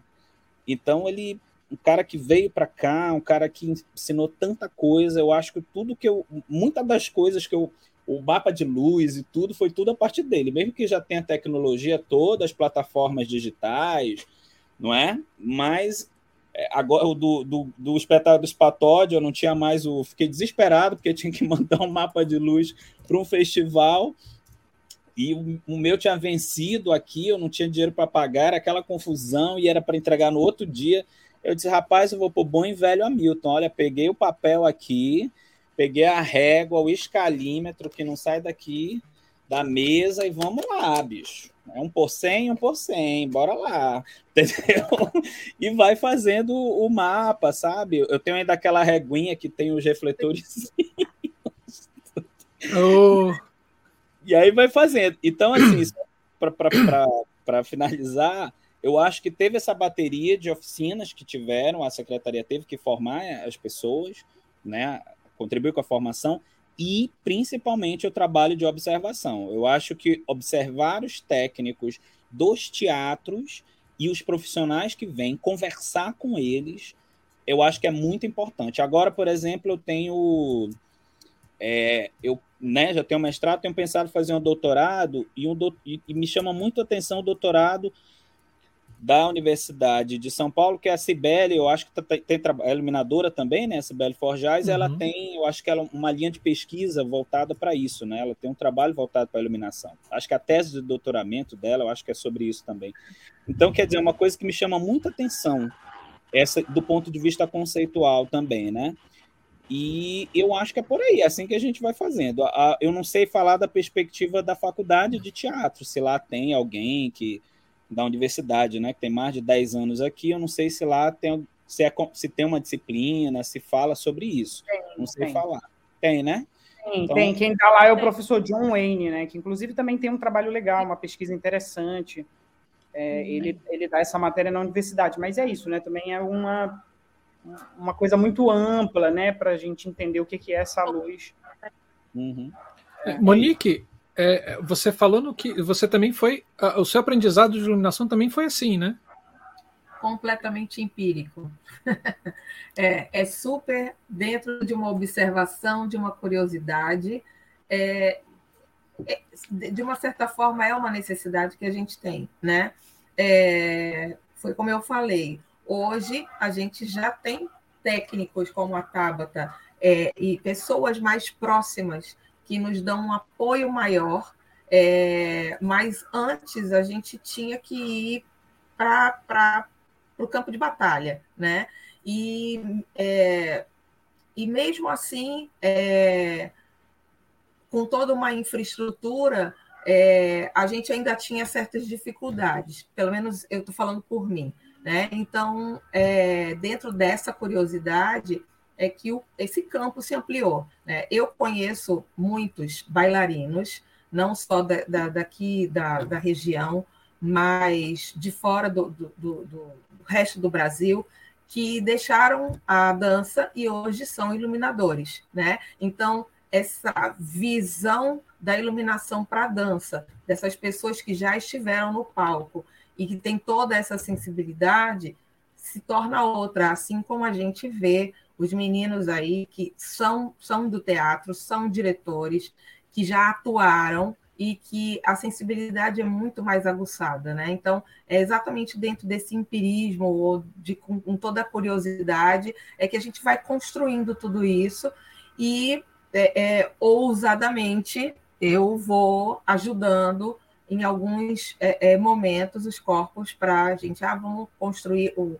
é, o ano passado mesmo, o Balé Folclórico do Amazonas, o qual eu estou esse ano um pouco mais próximo deles, é, é, foi feito um espetáculo chamado Os Catraieiros, e eu construí a parte é, é, é de iluminação cênica do espetáculo, né, com toda a ajuda é, dos técnicos do teatro, que me ajudaram no mapa de luz, com toda a sensibilidade, inclusive construindo globos de luz com, com efeitos completamente diferentes, que isso nos proporciona muito mais é, é, é, é, uma sensibilidade maior no espetáculo, né? Então é, é, dentro desse empirismo, dentro dessa curiosidade, que eu vou me construindo.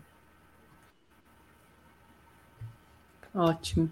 É, tem uma coisinha, só para completar, que eu acho legal também, que eu acho que todo mundo passou por essa experiência, Marcelo, Camila também, que é na pandemia, né? Assim, quando a gente teve que é, é, pensar essa luz na câmera, né? Então, assim, que também, cara, é um processo que foi muito diferente para mim, assim, que era tudo estourava, tudo era, é, né? No teatro funcionava, mas quando a câmera pegava, então acho que todo, todo mundo aí que trabalha com luz passou por esse processo. Acho que é legal a gente falar sobre isso também. Não sei se estava pauta, né? Mas vamos puxar aqui. Mas eu acho que foi uma experiência muito boa também de ouvir, né? Dessa galera que já tem uma experiência com a câmera, com essa luz, né? Para a câmera e como que a gente adaptar isso. Eu acho que foi um aprendizado muito importante, né? Eu, eu, eu digo que hoje, quando eu monto um espetáculo, eu já penso também para esse registro, né? De que forma eu posso eu posso guardar, eu já penso ele de outra forma. Acho que esse processo que a gente passou na pandemia também mudou um pouco esse meu olhar enquanto pensar essa luz também, não tanto para o espetáculo, né, mas também para essa câmera que está ali captando e que a gente possa ter esse registro e distribuir esse trabalho de outras maneiras, né? E tu sabe, Stécio, que eu enfrento isso lá em Parintins o tempo todo, né? Todo ano. Porque aí o pessoal manda mensagem: olha, tá escuro na TV né, que transmite ao vivo. Tá escuro na TV e na arena não tá, né? Não tem nada escuro e tal. E, e aí a gente estabelece isso logo no início, né? A gente vai fazer uma luz para televisão ou vai fazer uma luz para a plateia e para os jurados que estão assistindo? Não, é para a plateia e para os então é para plateia e para os jurados. Então todo mundo que for falar, ah, tá escuro, não, é para a plateia e para os jurados entendeu? A TV que cria, compra um equipamento lá, potente, sei lá, que vai captar. E também tem as questões estratégicas, né? Às vezes tem aquele buraquinho assim na plateia, que o pessoal cansado já sai, aí a gente escurece, a gente tira, apaga ali aquela, aqueles da pontinha, que é para ninguém ver. Aí o pessoal diz: olha, tá escuro na ponta, mas é para ficar escuro, criatura, cala tua boca. É para o pessoal não ver que o pessoal saiu, foi embora, entendeu? Abandonou o espetáculo. Você assiste teatro? Você assiste teatro? Não? Então vai assistir teatro para você entender que aquele negócio precisa ser escuro. Vai lá. Ele precisa, que é para esconder que tem um buraco lá na plateia e ah. tal. Mas então é isso, né? Tem essa coisa da televisão, da imagem para TV e para live, né? Para as lives que a gente fez tanto, né? Então tem toda essa questão uhum. mesmo. Isso é uma coisa que a gente sempre conversa muito, eu e o Márcio, quando a gente vai trabalhar junto, porque tem transmissão, né? Então a gente se preocupa nisso. E aí, quem, quem vai ser a, nessa fotografia, né? Essa direção de fotografia, quem é importante. Mas era exatamente isso que eu ia falar. O Márcio é a pessoa que enfrenta isso há anos. Porque hum. há anos o Festival de Parintins tem alguém que vai comentar isso e tem o processo das cores, né? A saturação delas, como uma corresponde a cada câmera. Então, é, é, normalmente a pessoa da transmissão, não no festival, mas no teatro, chega horas antes. Como é que, como é que vamos bater esse branco? Vamos fazer esse teste.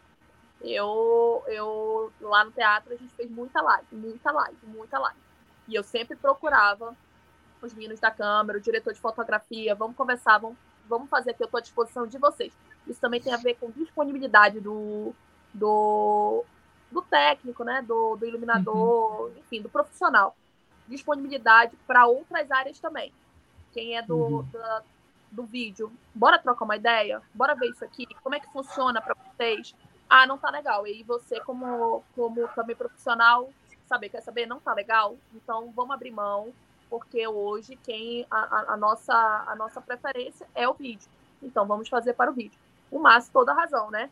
É, um, é uma competição, um festival, então tem isso, né? Tem a situação do jurado. Então tem que estar também bonito para os jurados.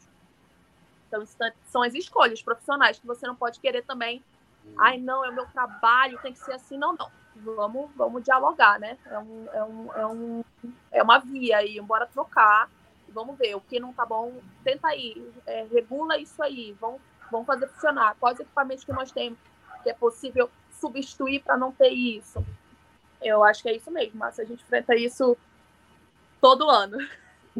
É, eu queria dar uma frisada nisso que a Tabata estava falando sobre as lives que foram feitas durante a pandemia com os corpos artísticos, que é, foi algo assim que deu uma sacudida em todo mundo, porque é, de fato nós não tínhamos público na plateia, ou seja, a quarta parede, a plateia virou é, é cenário, o fundo, o Teatro Amazonas passou a ser visto, a plateia passou a ser vista na, nas lives.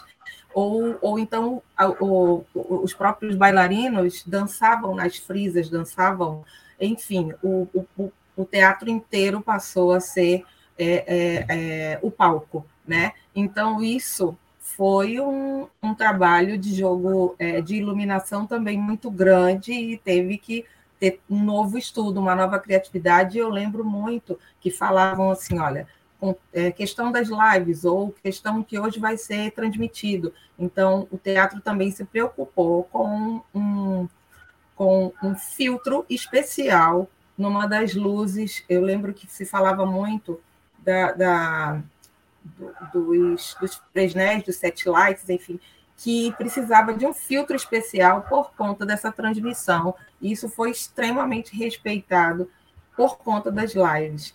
E uma uhum. outra questão, é, durante a pandemia também, é, eu tive a oportunidade com o Técio, né, de nós estarmos dentro de uma, das curadorias, né, dos, dos, de trabalhos que foram lançados durante a pandemia, é, dentro dos, dos editais, e a gente falava muito sobre essa questão da iluminação para o trabalho ser apresentado bem dentro de um, de, de um vídeo, né? Então, muitas vezes a gente chegava e recebia trabalhos que a gente não conseguia visualizar nada ou não entendia se aquilo fazia parte ou não.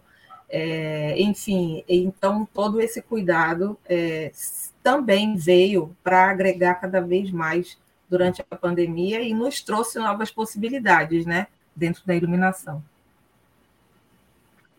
Gente, pegando o gancho aqui da pandemia, que foi um período é, de muitas lives, mas ao mesmo tempo foi um período muito difícil para a nossa classe, né? E principalmente para a gente das áreas técnicas, porque muita, os, os editais que começaram no início, eles eram editais voltados mais para a criação artística. E aí a gente, cadê a gente? Onde que a gente vai, né? E aí, nesse uhum. sentido, eu vou perguntar para vocês quais é, são as políticas públicas existentes aí no Estado para que fortaleça essa classe técnica, né? Também a classe artística, lógico, mas principalmente essa, essa área técnica, assim. Vocês já falaram, né, de um boom que, de um projeto que nasce em 1997, esse boom dos anos 2000, e quais dessas políticas que continuam, quais que, né, foram criadas nova e como que é a organização profissional aí no estado? Eu ia, eu ia pedir para a Tabata falar é, e já, e já é, como vou dizer, e já enfim, fazendo uma sugestão, pedindo para ela fazer essa sugestão lá para o secretário e para todo mundo, porque, por exemplo, o teatro, o teatro, não só o Teatro Amazonas, mas os outros teatros têm as suas mesas. Nosso Teatro Amazonas tem uma mesa, né, potente. E aí a gente, tipo assim, não, não sabe, assim, às vezes mexer naquela mesa, que aí, enfim, aí eu sei que os cursos são feitos, né, os treinamentos são feitos para os profissionais dos teatros, né, Tabata? Mas aí é tipo assim, se, se puder abrir umas vagas assim para a gente participar também, a gente aceita. É o da ideia luz modificando a política cultural do seu estado. é não, não, não. Isso é algo que já se pensa mesmo, é uma coisa conversada entre a gente, porque já que todo mundo que vai lá tem que ter um, um operador, as pessoas da companhia têm que saber é, operar essa mesa. Não, isso aí é algo que já foi bastante conversado. A mesa então, é a. MA, Gran MA. Ok. Gran MA3. Tá. Enfim. É, a... Bom, Tabata. Vamos lá. É, sobre a Camila falou sobre a pandemia, como é que isso aconteceu, as políticas foram, tivemos vários editais lembra que, querendo ou não, eu tenho uma bolha e e aí eu vou ter que, talvez, não falo por todos, porque eu trabalhei muito na pandemia. Então, assim, talvez eu não seja uma referência para dizer assim, não, gente, foi muito difícil tal, porque eu não, eu trabalhei muito. A gente teve muito, muito, muito trabalho. Infelizmente, eu não tenho como falar por, pelos meninos da companhia, que realmente foi muito difícil para eles. A galera do, do entretenimento foi muito difícil, do show business foi muito difícil. Então, assim, não, não é o lugar da fala, né? Mas eu trabalhei bastante, porque o teatro trabalhou bastante. Teve os editais, as, aí essas companhias passavam nos editais e quem recebiam essas pessoas éramos nós, os técnicos do teatro. Então a gente teve um. Trabalhamos de maneira muito intensa dentro do teatro, também fora do teatro, com outros trabalhos, no meu caso, né? Então, assim, eu acho que essa gestão, acho não, eu posso, eu, eu, eu garanto que essa atual gestão trabalhou bastante para contribuir para esses artistas trabalharem durante a pandemia, ou através do edital, ou através de outros editais, de outros. Todo mundo, assim, de alguma maneira conseguiu, ou pelo menos quem foi lá se inscreveu, colocou ali, né, o, o, o seu projeto, conseguiu se apresentar. É, quem submeteu, né? Mas a gente trabalhou muito, a nossa secretaria trabalhou muito durante a pandemia. Muito, muito, muito, muito, muito. E aí também eu vou falar dos outros municípios, como o Márcio falou, são 62. Durante a pandemia, a gente conseguiu ir nesses municípios. Então, durante a pandemia, a gente conseguiu fazer alguns trabalhos nesses municípios. Eu lembro que Parintins, a gente não fez festival, mas a gente fez uma live. Hum. Dentro, do, do, dentro da, das condições que a FPS colocou pra gente de monitoramento, de teste, de tudo. Gente, a gente trabalhou muito durante a pandemia para que, que as coisas ocorressem né, para os artistas. Então, eu falo de um lugar de quem trabalha nessa gestão e que trabalhou bastante, trabalhou bastante. Eu sei que foi muito difícil, eu sei que foi muito difícil. Muitos artistas chegavam com a gente, foi muito difícil. Mas a gente tentou, tentou, tentou bastante, tentou bastante chegar a todos eles. Acredito que eu também trabalhei com todos eles. Eu acho que o teste a gente conseguiu fazer, a Monique também, o Márcio, todos os três aqui conseguiram fazer trabalho hum. durante a pandemia. Mas realmente, com muita dificuldade, né? Ah, no caso de quem faz turnê, como o Tessa, é mais difícil, porque não tinha como sair do estado. Mas muita gente trabalhou. Muita gente também não conseguiu, né? Mas muita gente trabalhou. E trabalhei muito, muito, muito. Durante a pandemia, a gente, eu ia todo dia para o teatro, porque todo dia tinha uma atividade. Ou era uma atividade ser montada para o dia seguinte, ou era uma atividade já para esse dia, duas lives às vezes ao mesmo dia. Então trabalhamos muito, muito, muito, muito. É, eu acho que a Camila também falou de políticas públicas, né? Eu acho que é legal a gente falar uma coisa que acontece aqui no Amazonas e que eu acho que a gente, assim, tem que é, elogiar para a gente dar continuidade, porque é muito importante, né? Assim, é, falando de políticas públicas, a gente passa por esse problema como o Brasil inteiro, né? Então, de Brasília Minas Gerais, São Paulo, Rio de Janeiro, a gente tem as nossas conquistas, esse diálogo com esses gestores, né? Quem está à frente, né? Nesse período e que a gente tem muitas conquistas que a gente acaba perdendo, né? Então, assim, né, editais e coisas, a gente não consegue manter uma continuidade né, dessas políticas públicas, desse orçamento pensado para essa produção. E aconteceu na época da pandemia, é, o governo do estado, né, através do Marcos Apol, criou um projeto é, que é o Equipa Cultura, e o Equipa Cultura, ele é um projeto que os técnicos, os artistas, todo mundo pode participar e escrever um projeto para compra de equipamento. Então, assim, eu sei que muitos artistas conseguiram comprar equipamento de iluminação, mesa, captação de som, computadores, microfone, instrumentos musicais. Então, assim, ele é um edital que acredito que ainda, né, ele, aconteceu na pandemia, ano, esse, ano, esse ano passado não teve, ano retrasado teve, né, porque a gente é isso, né? Às vezes a gente consegue manter uma continuidade, mas são várias coisas acontecendo e não tem. Mas é um edital que eu acredito que eles vão continuar fazendo, então é um edital que é muito importante, eu acho que deveria ser levado para o Brasil inteiro, um edital onde você pode né, ajudar esse profissional, esse técnico, a comprar o seu equipamento. Já precisa ser um iluminador e você pode comprar sua mesa de luz, né? E você já leva essa mesa que você trabalha com ela e já está acostumado. Então, acho que esse é um edital muito importante que acontece aqui na cidade. Acho que é um pouco né, é, é, essa técnica, porque geralmente os editais, assim, esse é um processo ainda, é uma questão que a gente precisa discutir, conversar e colocar, sim, né, os profissionais, os técnicos, dentro desse orçamento. Né? Pensar em, nesses editais que eles possam ser não só não, não ter só eles nesse orçamento desses espetáculos, desses grandes projetos, mas também que eles possam desenvolver os seus projetos e aí intercâmbios, e estudos e lançamento de livro, enfim, que a gente possa abrir mais esse espaço para essas profissões técnicas dentro dos editais. Mas eu acho que isso é uma realidade do Brasil inteiro, né? E que acontece no Brasil é isso.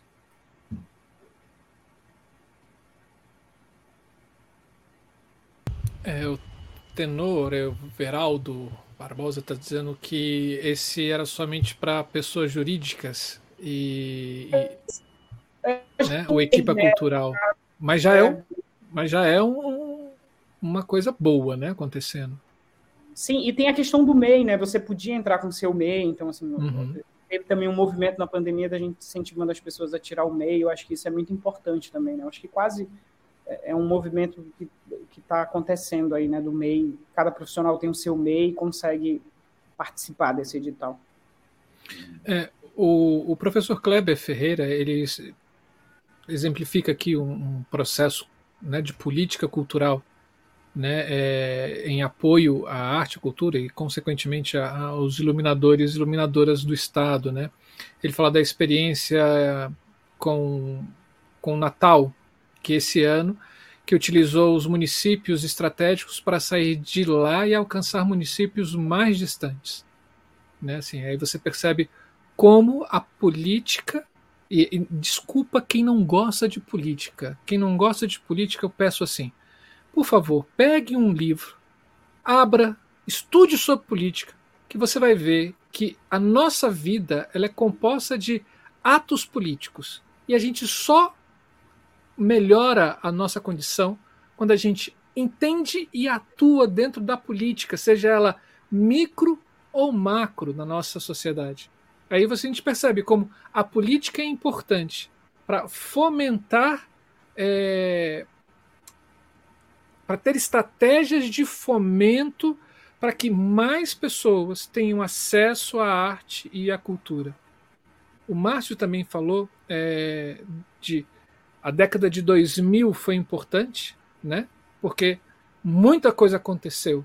Aí, quando você vai analisar a década de política, a, a, a década de 2000, dentro da arte e da cultura nacional, é, e não somente da arte e cultura, mas como de vários outros setores, né? educação, esporte, etc., é, a gente tem colhido frutos agora. Né? A gente foi investimentos que deram lá atrás, há mais de 20 anos, e que a gente está colhendo fruto agora. E assim, e ainda bem que esse lapso, né, assim, tenebroso, esse, esse portal do inferno está se fechando, que foram esses seis anos, né, e que agora a gente vai continuar, de repente, espero eu, com essas políticas de fomento e etc. Né? É, hum. e, e, e aí uma outra coisa que me pode falar, Tess, Márcio. Na verdade, eu acho que é isso mesmo. E, e para contribuir para essa questão do, da, das políticas públicas, né? Bem, eu acho que também fazendo o panorama histórico e reforçando o que eu já havia falado, né? É, nesse início da década houve uma observação de que precisava esses profissionais criar profissionais ou introduzi-los, né? Numa estigá-los é, para as diferentes áreas que estavam ali havendo uma necessidade, né? Quer dizer, precisava se produzir figurino. Todo mundo fazia peça, fazia peça, era muito grupo, era muito espetáculo. E quem são os figurinistas da cidade? Era um, dois. Então aí todo mundo precisava as pessoas terem uma noção de figurinos. Então traz o figurinista, traz figurinistas para fazer. Nossa, foi muito curso de figurino, muito curso de cenografia e muito curso de iluminação. Ou seja, isso já é nesse panorama histórico, uma visão é, é uma política pública né, voltada para a formação profissional. Né? Acho que as universidades, no caso aqui a Universidade do Estado, mas é, também né, eu espero que se a gente tiver, por exemplo, uma linha de pesquisa, um grupo né, que de repente vai que a gente crie né, também aqui um, um grupo de estudos, entendeu? Para a gente falar sobre iluminação, sobre as nossas experiências, discuti-las, né? discutir as dificuldades, discutir os acertos, discutir os desejos né? em torno da iluminação, acho que é importante. Discutir, inclusive, a iluminação, como você falou, Marcelo, né? o trabalho do iluminador como um trabalho político e antropológico também, porque o que, que você recorta? Por que você recorta? Por que você cria? Por que aquela cor? Por que aquele, por que aquele refletor para dar aquele efeito? Né? Por que não outro? Ou seja, por que, que você está recortando aquilo para o espectador ver? Né? É, será que é a cena que pede ou é o iluminador que faz? Ou seja, é tanta coisa que passa, né? quer dizer, na iluminação como um fator político, né, o, tra o trabalho, a incisão da iluminação diretamente sobre a cena, que eu acho que isso, isso, isso, isso eu, eu penso que ele é uma, ele tem uma natureza política muito grande nesse sentido. Assim como na antropologia visual se fala do da câmera, né? Quando se, o pessoal antes estranhava quando falava de os personagens, né? Documentário. Ah, os personagens do documentário. Não, mas não são personagens, são figuras de verdade botou a câmera, meu filho, já virou um personagem, porque você vai editar o documentário, você tá ali trabalhando com a perspectiva dele, com a fala dele, você tá, né? Então, até que ponto tem um trabalho de ética profissional também no trabalho do documentarista, como no trabalho do iluminador, não é? De pensar cenas conjuntas, de pensar práticas conjuntas, de mapas de luz conjunto, de criação conjunta de, de, de iluminação com coletivo, não é? E, ao invés de ser uma coisa de, de repente assim verticalizada, por que não você chamar todo mundo, gente, olha só, a cena é assim, assim, assado, como é que é isso? O que, que vocês acham disso? Como é... Ou seja, é ampliar a nossa o nosso papel dentro de um coletivo teatral, dentro de um coletivo cênico, né? Na verdade, juntando aí a performance, a ópera, o circo, né, a dança, enfim. É isso. Desculpa se eu falei demais.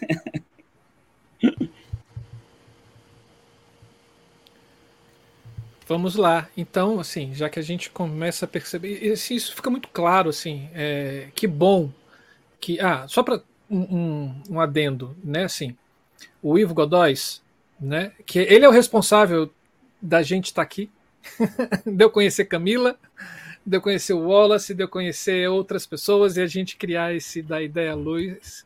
É, ele fala assim que em Santa Catarina também tem um projeto objetivado a equipar espaços cênicos, graças a um iluminador que integra o Conselho de Cultura. Ele objetiva equipar espaços é, em cidades pequenas. Assim, isso é política pública, não é assim? Eu fico revoltado quando alguém fala assim: o Estado tem que ser mínimo. Eu falo assim: ah, vai lamber meio fio, vai, assim. Porque não existe essa coisa de Estado mínimo. Pergunta se alguma empresa iria patrocinar isso. Uhum. Se não tivesse algo em troca. É, exato. Né? Pergunta se alguma empresa iria fazer o que de repente foi feito em Manaus ou no estado do Amazonas se não tivesse um lucro por detrás. Porque isso não ia dar lucro. Isso que foi feito não deu lucro. Lucro de dinheiro.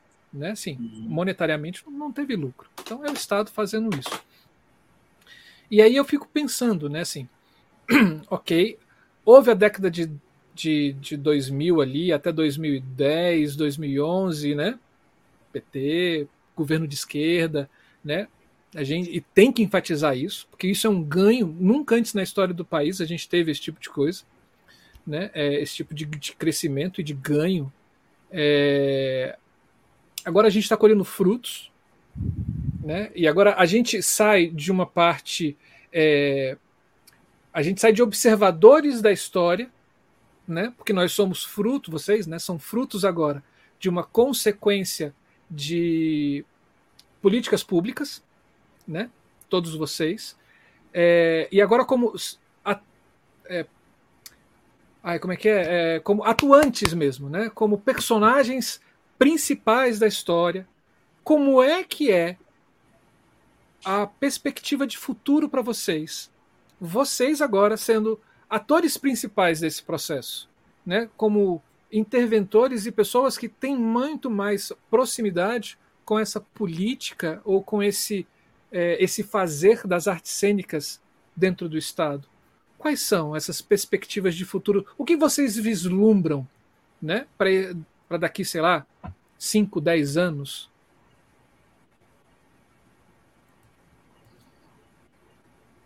Quem começa? Monique, Monique, Monique começa. Isso. Bom, é, falando sobre é, é, é, esse meu meu patamar dentro do, dos corpos artísticos, né? É, eu já passei é, pelas diversas áreas em relação às direções artísticas dos corpos de dança. Hoje eu faço parte da equipe do balé folclórico, ainda aprimorando a questão técnica dos, dos bailarinos.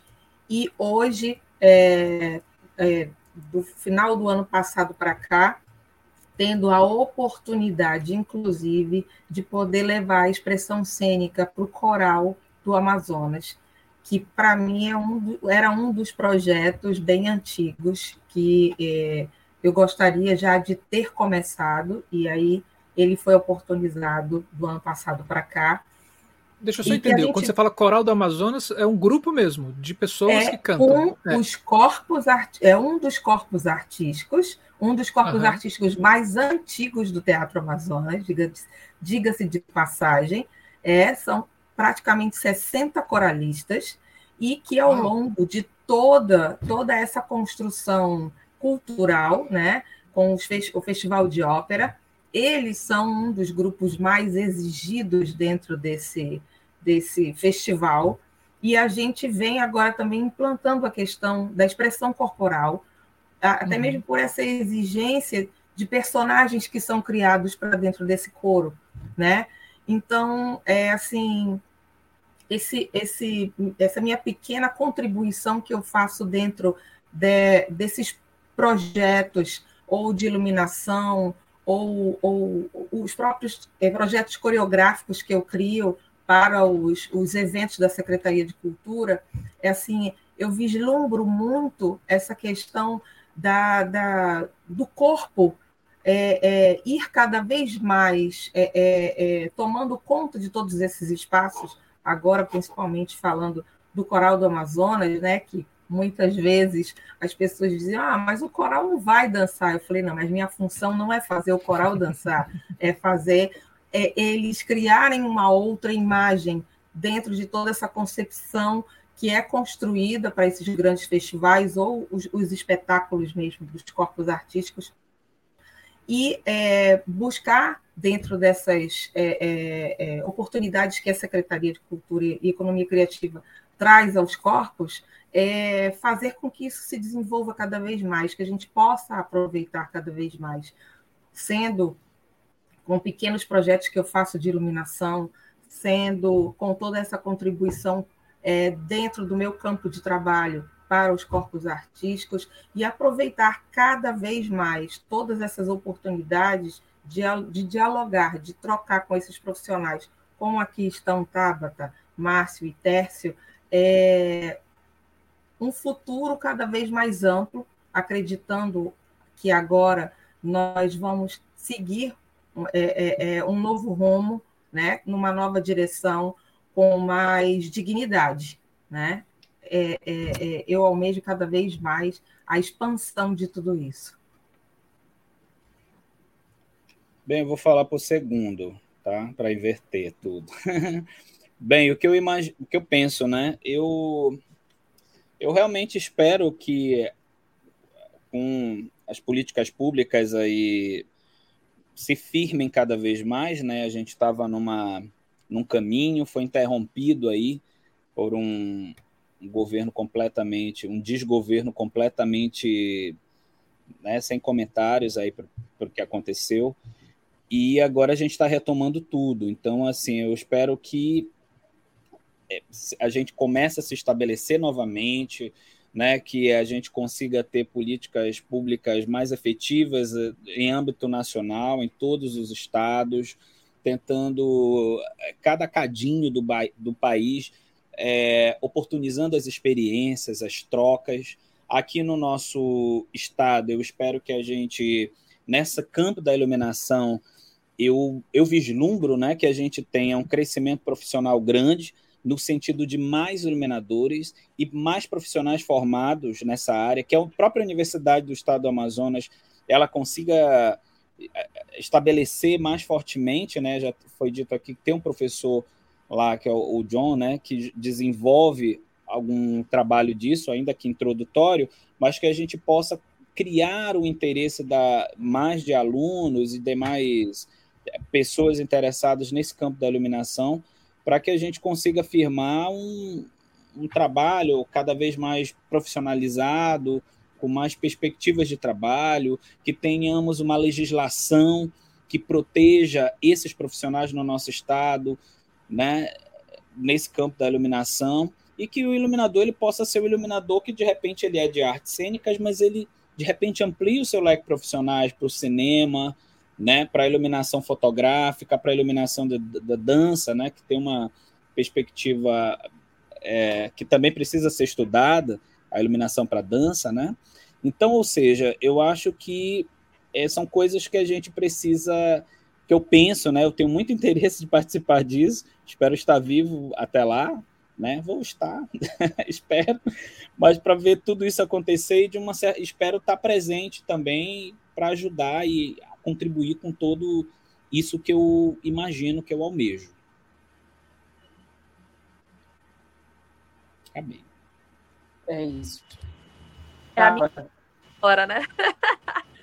é, daqui a 10 anos, o que espero que a gente esteja aqui conversando novamente sobre isso, que a gente converse, dialogue mais sobre o assunto, não só na área de iluminação, mas em todas as nas áreas técnicas e artísticas.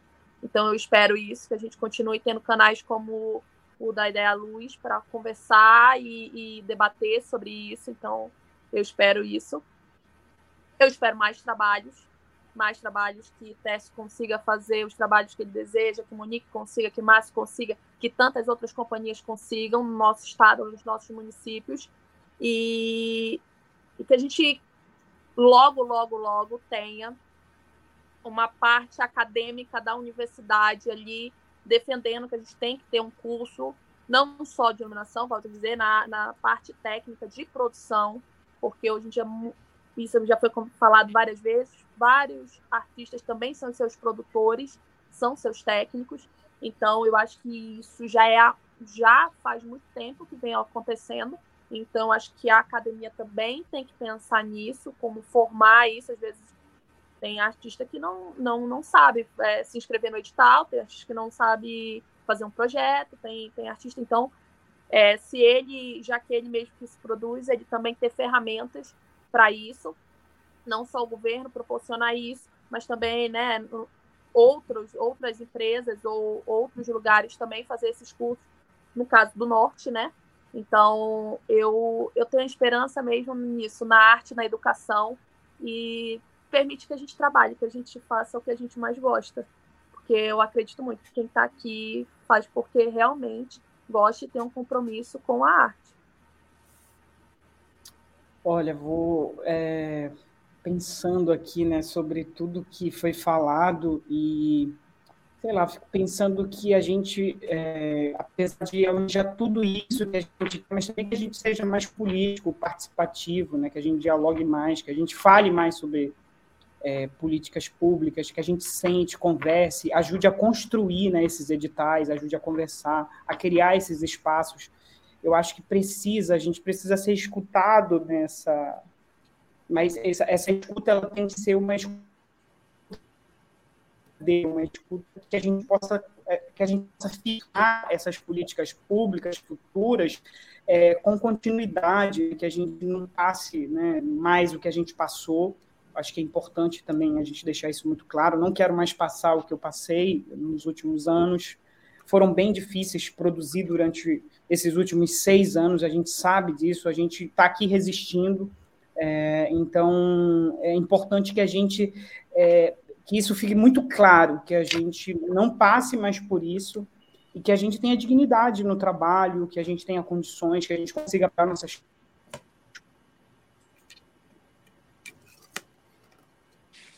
Ele está sendo censurado, gente. Não vou derrubar. Tércio. Vai lá, Camila. Travou. Voltou. Voltei? Voltou, voltou. Voltei. Ah, eu estou sendo censurado. Isso não tem.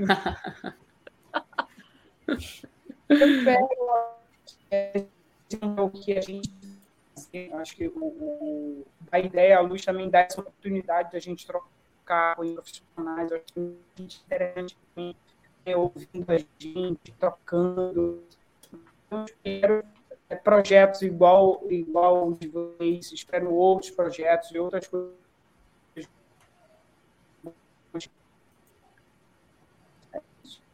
Travou de novo, tá? Mas. Ah, estão me censurando! Estão te censurando, Tércio. Bom, gente, assim, para mim ficou essa conversa aqui de hoje ficou muito forte essa característica, né, que que Márcio frisou, que foi de artistas múltiplos, com fazeres múltiplos, né? Não é só trabalhar com iluminação, não é só trabalhar com a direção, não é. Tem essa multiplicidade, e isso é muito interessante. Acho que é, é, é uma posso dizer que é algo inédito nessas conversas que a gente tem feito, de identificar uhum. essa característica que vocês trazem.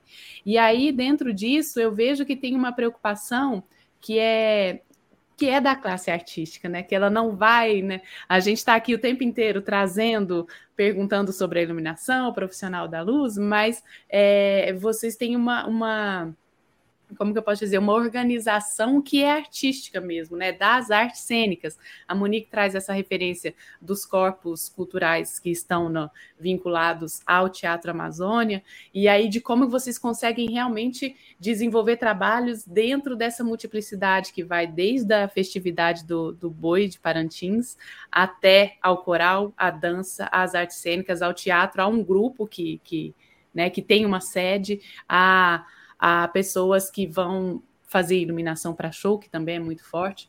Então, muito interessante é, identificar tudo isso nessa conversa. Quero agradecer imensamente a generosidade de vocês, de doarem os tempos de vocês, que são tão preciosos, para estar aqui com a gente e ajudar a gente, não só né, do Da Ideia Luz, mas todo mundo que está nos assistindo. A, a audiência hoje foi deliciosa, gente, bem alta. Muito obrigada a todo mundo. Muito gostoso ter esse tanto de gente. Mas Tivemos acho... 4.265 pessoas assistindo só na primeira hora. Depois caiu para 11. Não, brincadeira. Brincadeira, a gente teve uma audiência muito boa, muito boa, muito boa mesmo. É, mas eu acho que, que essa conversa ajudou a gente. A Tabata, valeu, Tabata. Chame mais a Tabata. Uhum. Acho que essa conversa ajudou muita gente a identificar essa característica né, e a conhecer mais um pouco o estado Amazonas. Então, quero só agradecer mesmo a, a presença e a colaboração de vocês. Eu já era encantado pelo estado, né? Assim, eu conheço pouco o estado de vocês. Na verdade, eu conheço a, a capital, né? Assim, e, e, já me encanta, né? É, agora saber como vocês se estruturam culturalmente me encanta mais ainda. É, eu confesso que quando a gente começou da ideia à luz, a gente tem, a gente ainda tem, né? É assim, a, a, o objetivo de trazer pessoas fora do eixo Rio São Paulo, né? É, o nosso objetivo era conhecer o trabalho de iluminação agora, o trabalho das artes cênicas, dos bastidores das artes cênicas, né? É, no Brasil inteiro. E, e quando a gente pensou, ah, vamos trazer alguém né, do estado do Amazonas, a gente conhecia uma pessoa, né? É, e aí a gente foi perguntando para outras pessoas, falou assim, e aí, tem gente da luz, como é que tá lá?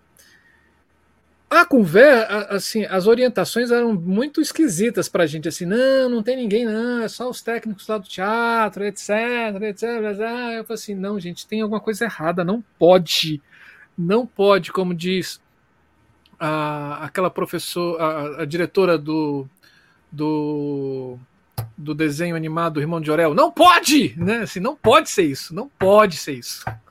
Né? E hoje vocês, obviamente, né, assim, apresentam a, a verdadeira face do que é o estado de Manaus. na, em relação a, não somente à iluminação cênica, mas em relação a, aos outros trabalhos do teatro e das artes cênicas.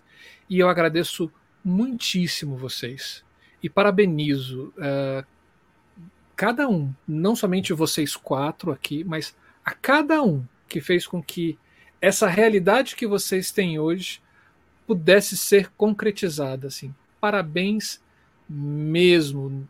E olha que a gente está falando de um estado que, como o Márcio falou assim, as nossas estradas de ligação entre as cidades é um rio, né? Assim, que não é nada fácil chegar, que existe o preço amazônico, né? É, e, e que se fez, e que se hum. fez, que fique, que fique de exemplo para outros hum. estados. Assim, parabéns. Parabéns mesmo, que a gente aprenda muito com vocês. Eu já era apaixonado pelo norte, agora, meu Deus, eu quero mudar para aí. Venha, tem vaga. Agora não que o Lulinha, Lulinha tá aqui, né? Assim, então é. fica mais fácil. Assim, vou lá bater um papo com Janja, mas antes com, com, com o inferno aberto ali, meu Deus do céu. Mas assim, é isso. Obrigado, tá pessoas. Olha, obrigado pela, pelo convite, obrigado a Tabata, né, que fez toda a interlocução, né? E obrigado Camila, obrigado Marcelo. Assim, é maravilhoso o projeto que vocês desenvolvem. Assim, muito é, é muito é muito grande isso que vocês fazem. Eu acho que tem muito a crescer assim, né? A, a se solidificar assim para sempre isso, porque é uma ideia maravilhosa né? É da ideia à luz, que traz luz sobre as ideias. Olha, Essas coisas todas. e agradecer aí meus, meus companheiros e minha companheira, né, a Tércio, a Monique.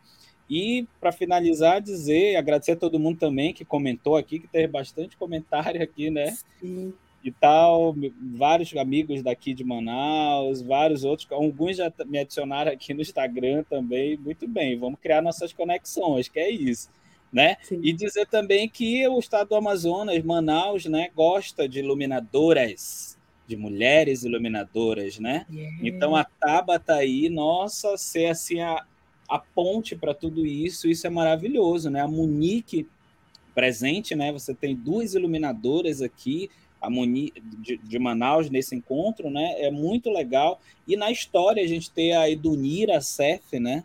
Que lá nos anos 80 era que iluminava tudo, espetáculos de dança, iluminava teatro, né? Não sei por onde anda Edunira. Vamos buscar aqui em Manaus para saber por onde anda esta iluminadora, tá bom? Vamos trazê-la para dar ideia à luz, gente. Sim, exato. Obrigado. Bom, cocei. Cocei. Coçou? Olha, vou aproveitar para não ser censurado aqui, daqui a pouco começam a me censurar quando começa a falar. Fala então, sem se movimentar. É, agradecer, bem duro, né? Agradecer o convite da Camila. Marcelo, a gente se conheceu em 2019, ele não estava lembrado, mas a gente. Como não? É, ele esqueceu. Artufo-me! Aquele, aquele problema todo lá no teatro? Como não? Agradecer a Tabata aqui pelo convite também, né? E pela... A Tabata é maravilhosa, convidem ela. Eu fiz um projeto recente, inclusive quero dizer aqui quem está ouvindo, é, quiser conhecer um pouco mais do Buia Teatro, é só seguir as redes sociais no Instagram, arroba Buia Teatro, B-U-I-A. E a gente fez um projeto agora que chama Coxias e Bambolinas, e eu convidei a Tabata para falar, que é um, é um vídeo dicionário onde a gente fala termos técnicos né, do teatro, e é muito legal, a gente convida os artistas. E a Tabata participou de um vídeo, ele foi o mais visto, o mais comentado.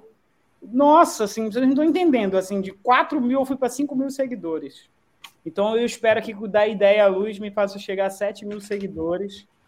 Então, por favor, Buia Teatro, acompanhem lá nosso trabalho. E é isso. Obrigado.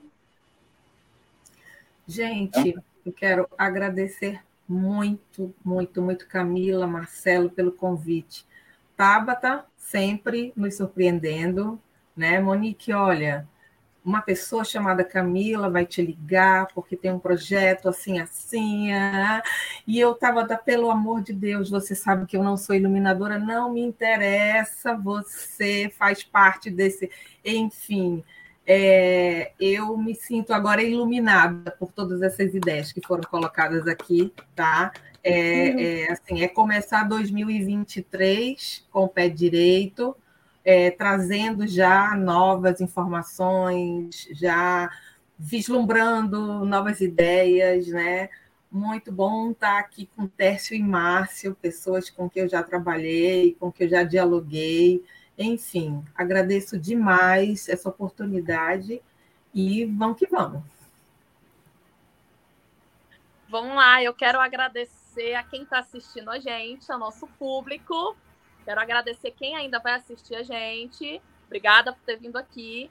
Quero agradecer a Monique, Márcio, Tércio. Sou fã de vocês, por isso vocês também estão aqui. São pessoas que eu admiro, então eu não poderia não convidá-los para estar comigo nisso aqui também. Quero agradecer ao Marcelo, quero agradecer a Camila, parabéns, né? Foi aniversário da Camila, parabéns, Camila. Então, quero agradecer a Camila por mais um convite, né? Eu estou pela segunda vez aqui no canal, então muito obrigada. Sim. Só que eu também tenho que agradecer a Secretaria de Estado de Cultura e Economia Criativa, porque eu sou fruto de política pública, eu trabalho com isso, estou no Teatro Amazonas, atendo artistas e o nosso trabalho é esse, receber vocês bem na nossa casa. Quero agradecer também a galera do Diário de Medeiros, que agora eu estou em cartaz com o Cabaré Chinelo, então toda a equipe técnica, a equipe técnica do Teatro Amazonas, do GEBS, as equipes técnicas que compõem a Secretaria de Cultura, e a todo mundo que está aqui com a gente. Muito, muito obrigada, gente. Muito obrigada. Muito obrigada ao nosso secretário. Muito obrigada ao Cândido. Muito obrigada, gente. Muito obrigada mesmo, porque a gente também tem que dar honra, né, às pessoas que honram a gente. Então, muito obrigada. Muito, muito, muito obrigada. Eu só queria fazer, antes de finalizar, de finalizar mesmo, é que a gente falou do Niracef, eu acabei procurando aqui. Ela faleceu em 2021. Não tem importância, a gente traz um, um, histórico dela. Ela, ela por espírito, alguém incorpora por espírito fez, aí tem, tem até vários uhum. trabalhos, né, da universidade da UFAC, né, da Universidade do Acre, falando sobre o trabalho dela. Ela fez piquenique no front também lá e fez aqui a iluminação. Enfim, tá aí. Mas homenagem ela aí faleceu... também. Ela faleceu quando? 2021. Hum, gente, muito pouco. É, uma pena. Uhum. Queria uma ter pena. conhecido. também, mas fica aqui a nossa lembrança e homenagem para ela. Com tá certeza. bom? E dia 28, quem tiver aqui em Manaus vai assistir Cartola Noel, essa gente do samba, do Teatro Amazonas, direção e iluminação minha, espetáculo lindo, maravilhoso sobre Cartola e Noel. Que bom.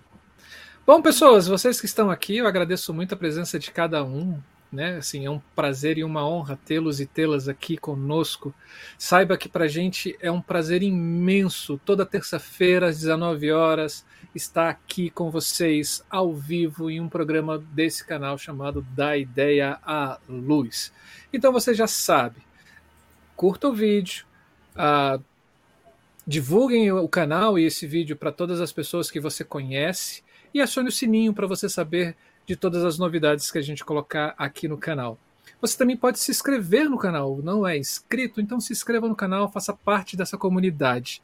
Quer ser membro do canal? O Da Ideia Luz está de portas abertas. Você pode ser um dos financiadores, um dos mercenas das artes, né? financiando o canal da Ideia Luz. Uma quantia muito pequenininha, você pode fazer uma diferença muito grande para a arte e a cultura nesse país. Você também pode, se gostar do nosso trabalho e quiser incentivar mais ainda, você pode uh, utilizar o nosso Pix, que é daidealuz.gmail.com. Ali você pode fazer qualquer contribuição e a gente fica muito grato para isso. Quer saber das nossas programações? É só seguir a gente no Facebook, Instagram e Telegram. Quer ouvir o da Ideia Luz? A gente também está em podcast. Vá ao seu agregador que você tem de preferência e procure dar ideia à luz. É isso. 2003 só está começando, gente. É isso, gente. Ó, começamos o ano muito bem e a gente vai ficar aqui esse ano inteiro com muita novidade, com mais conversa, mais bate-papo. Então, fique com a gente que só está começando esse 2023 com muita esperança, né, minha gente? Então, beijos, obrigada pela presença de vocês. Um beijo Beijo, beijo. Tchau, tchau. Muito é isso. Noite. Esse foi mais um da Ideia Luz Férias.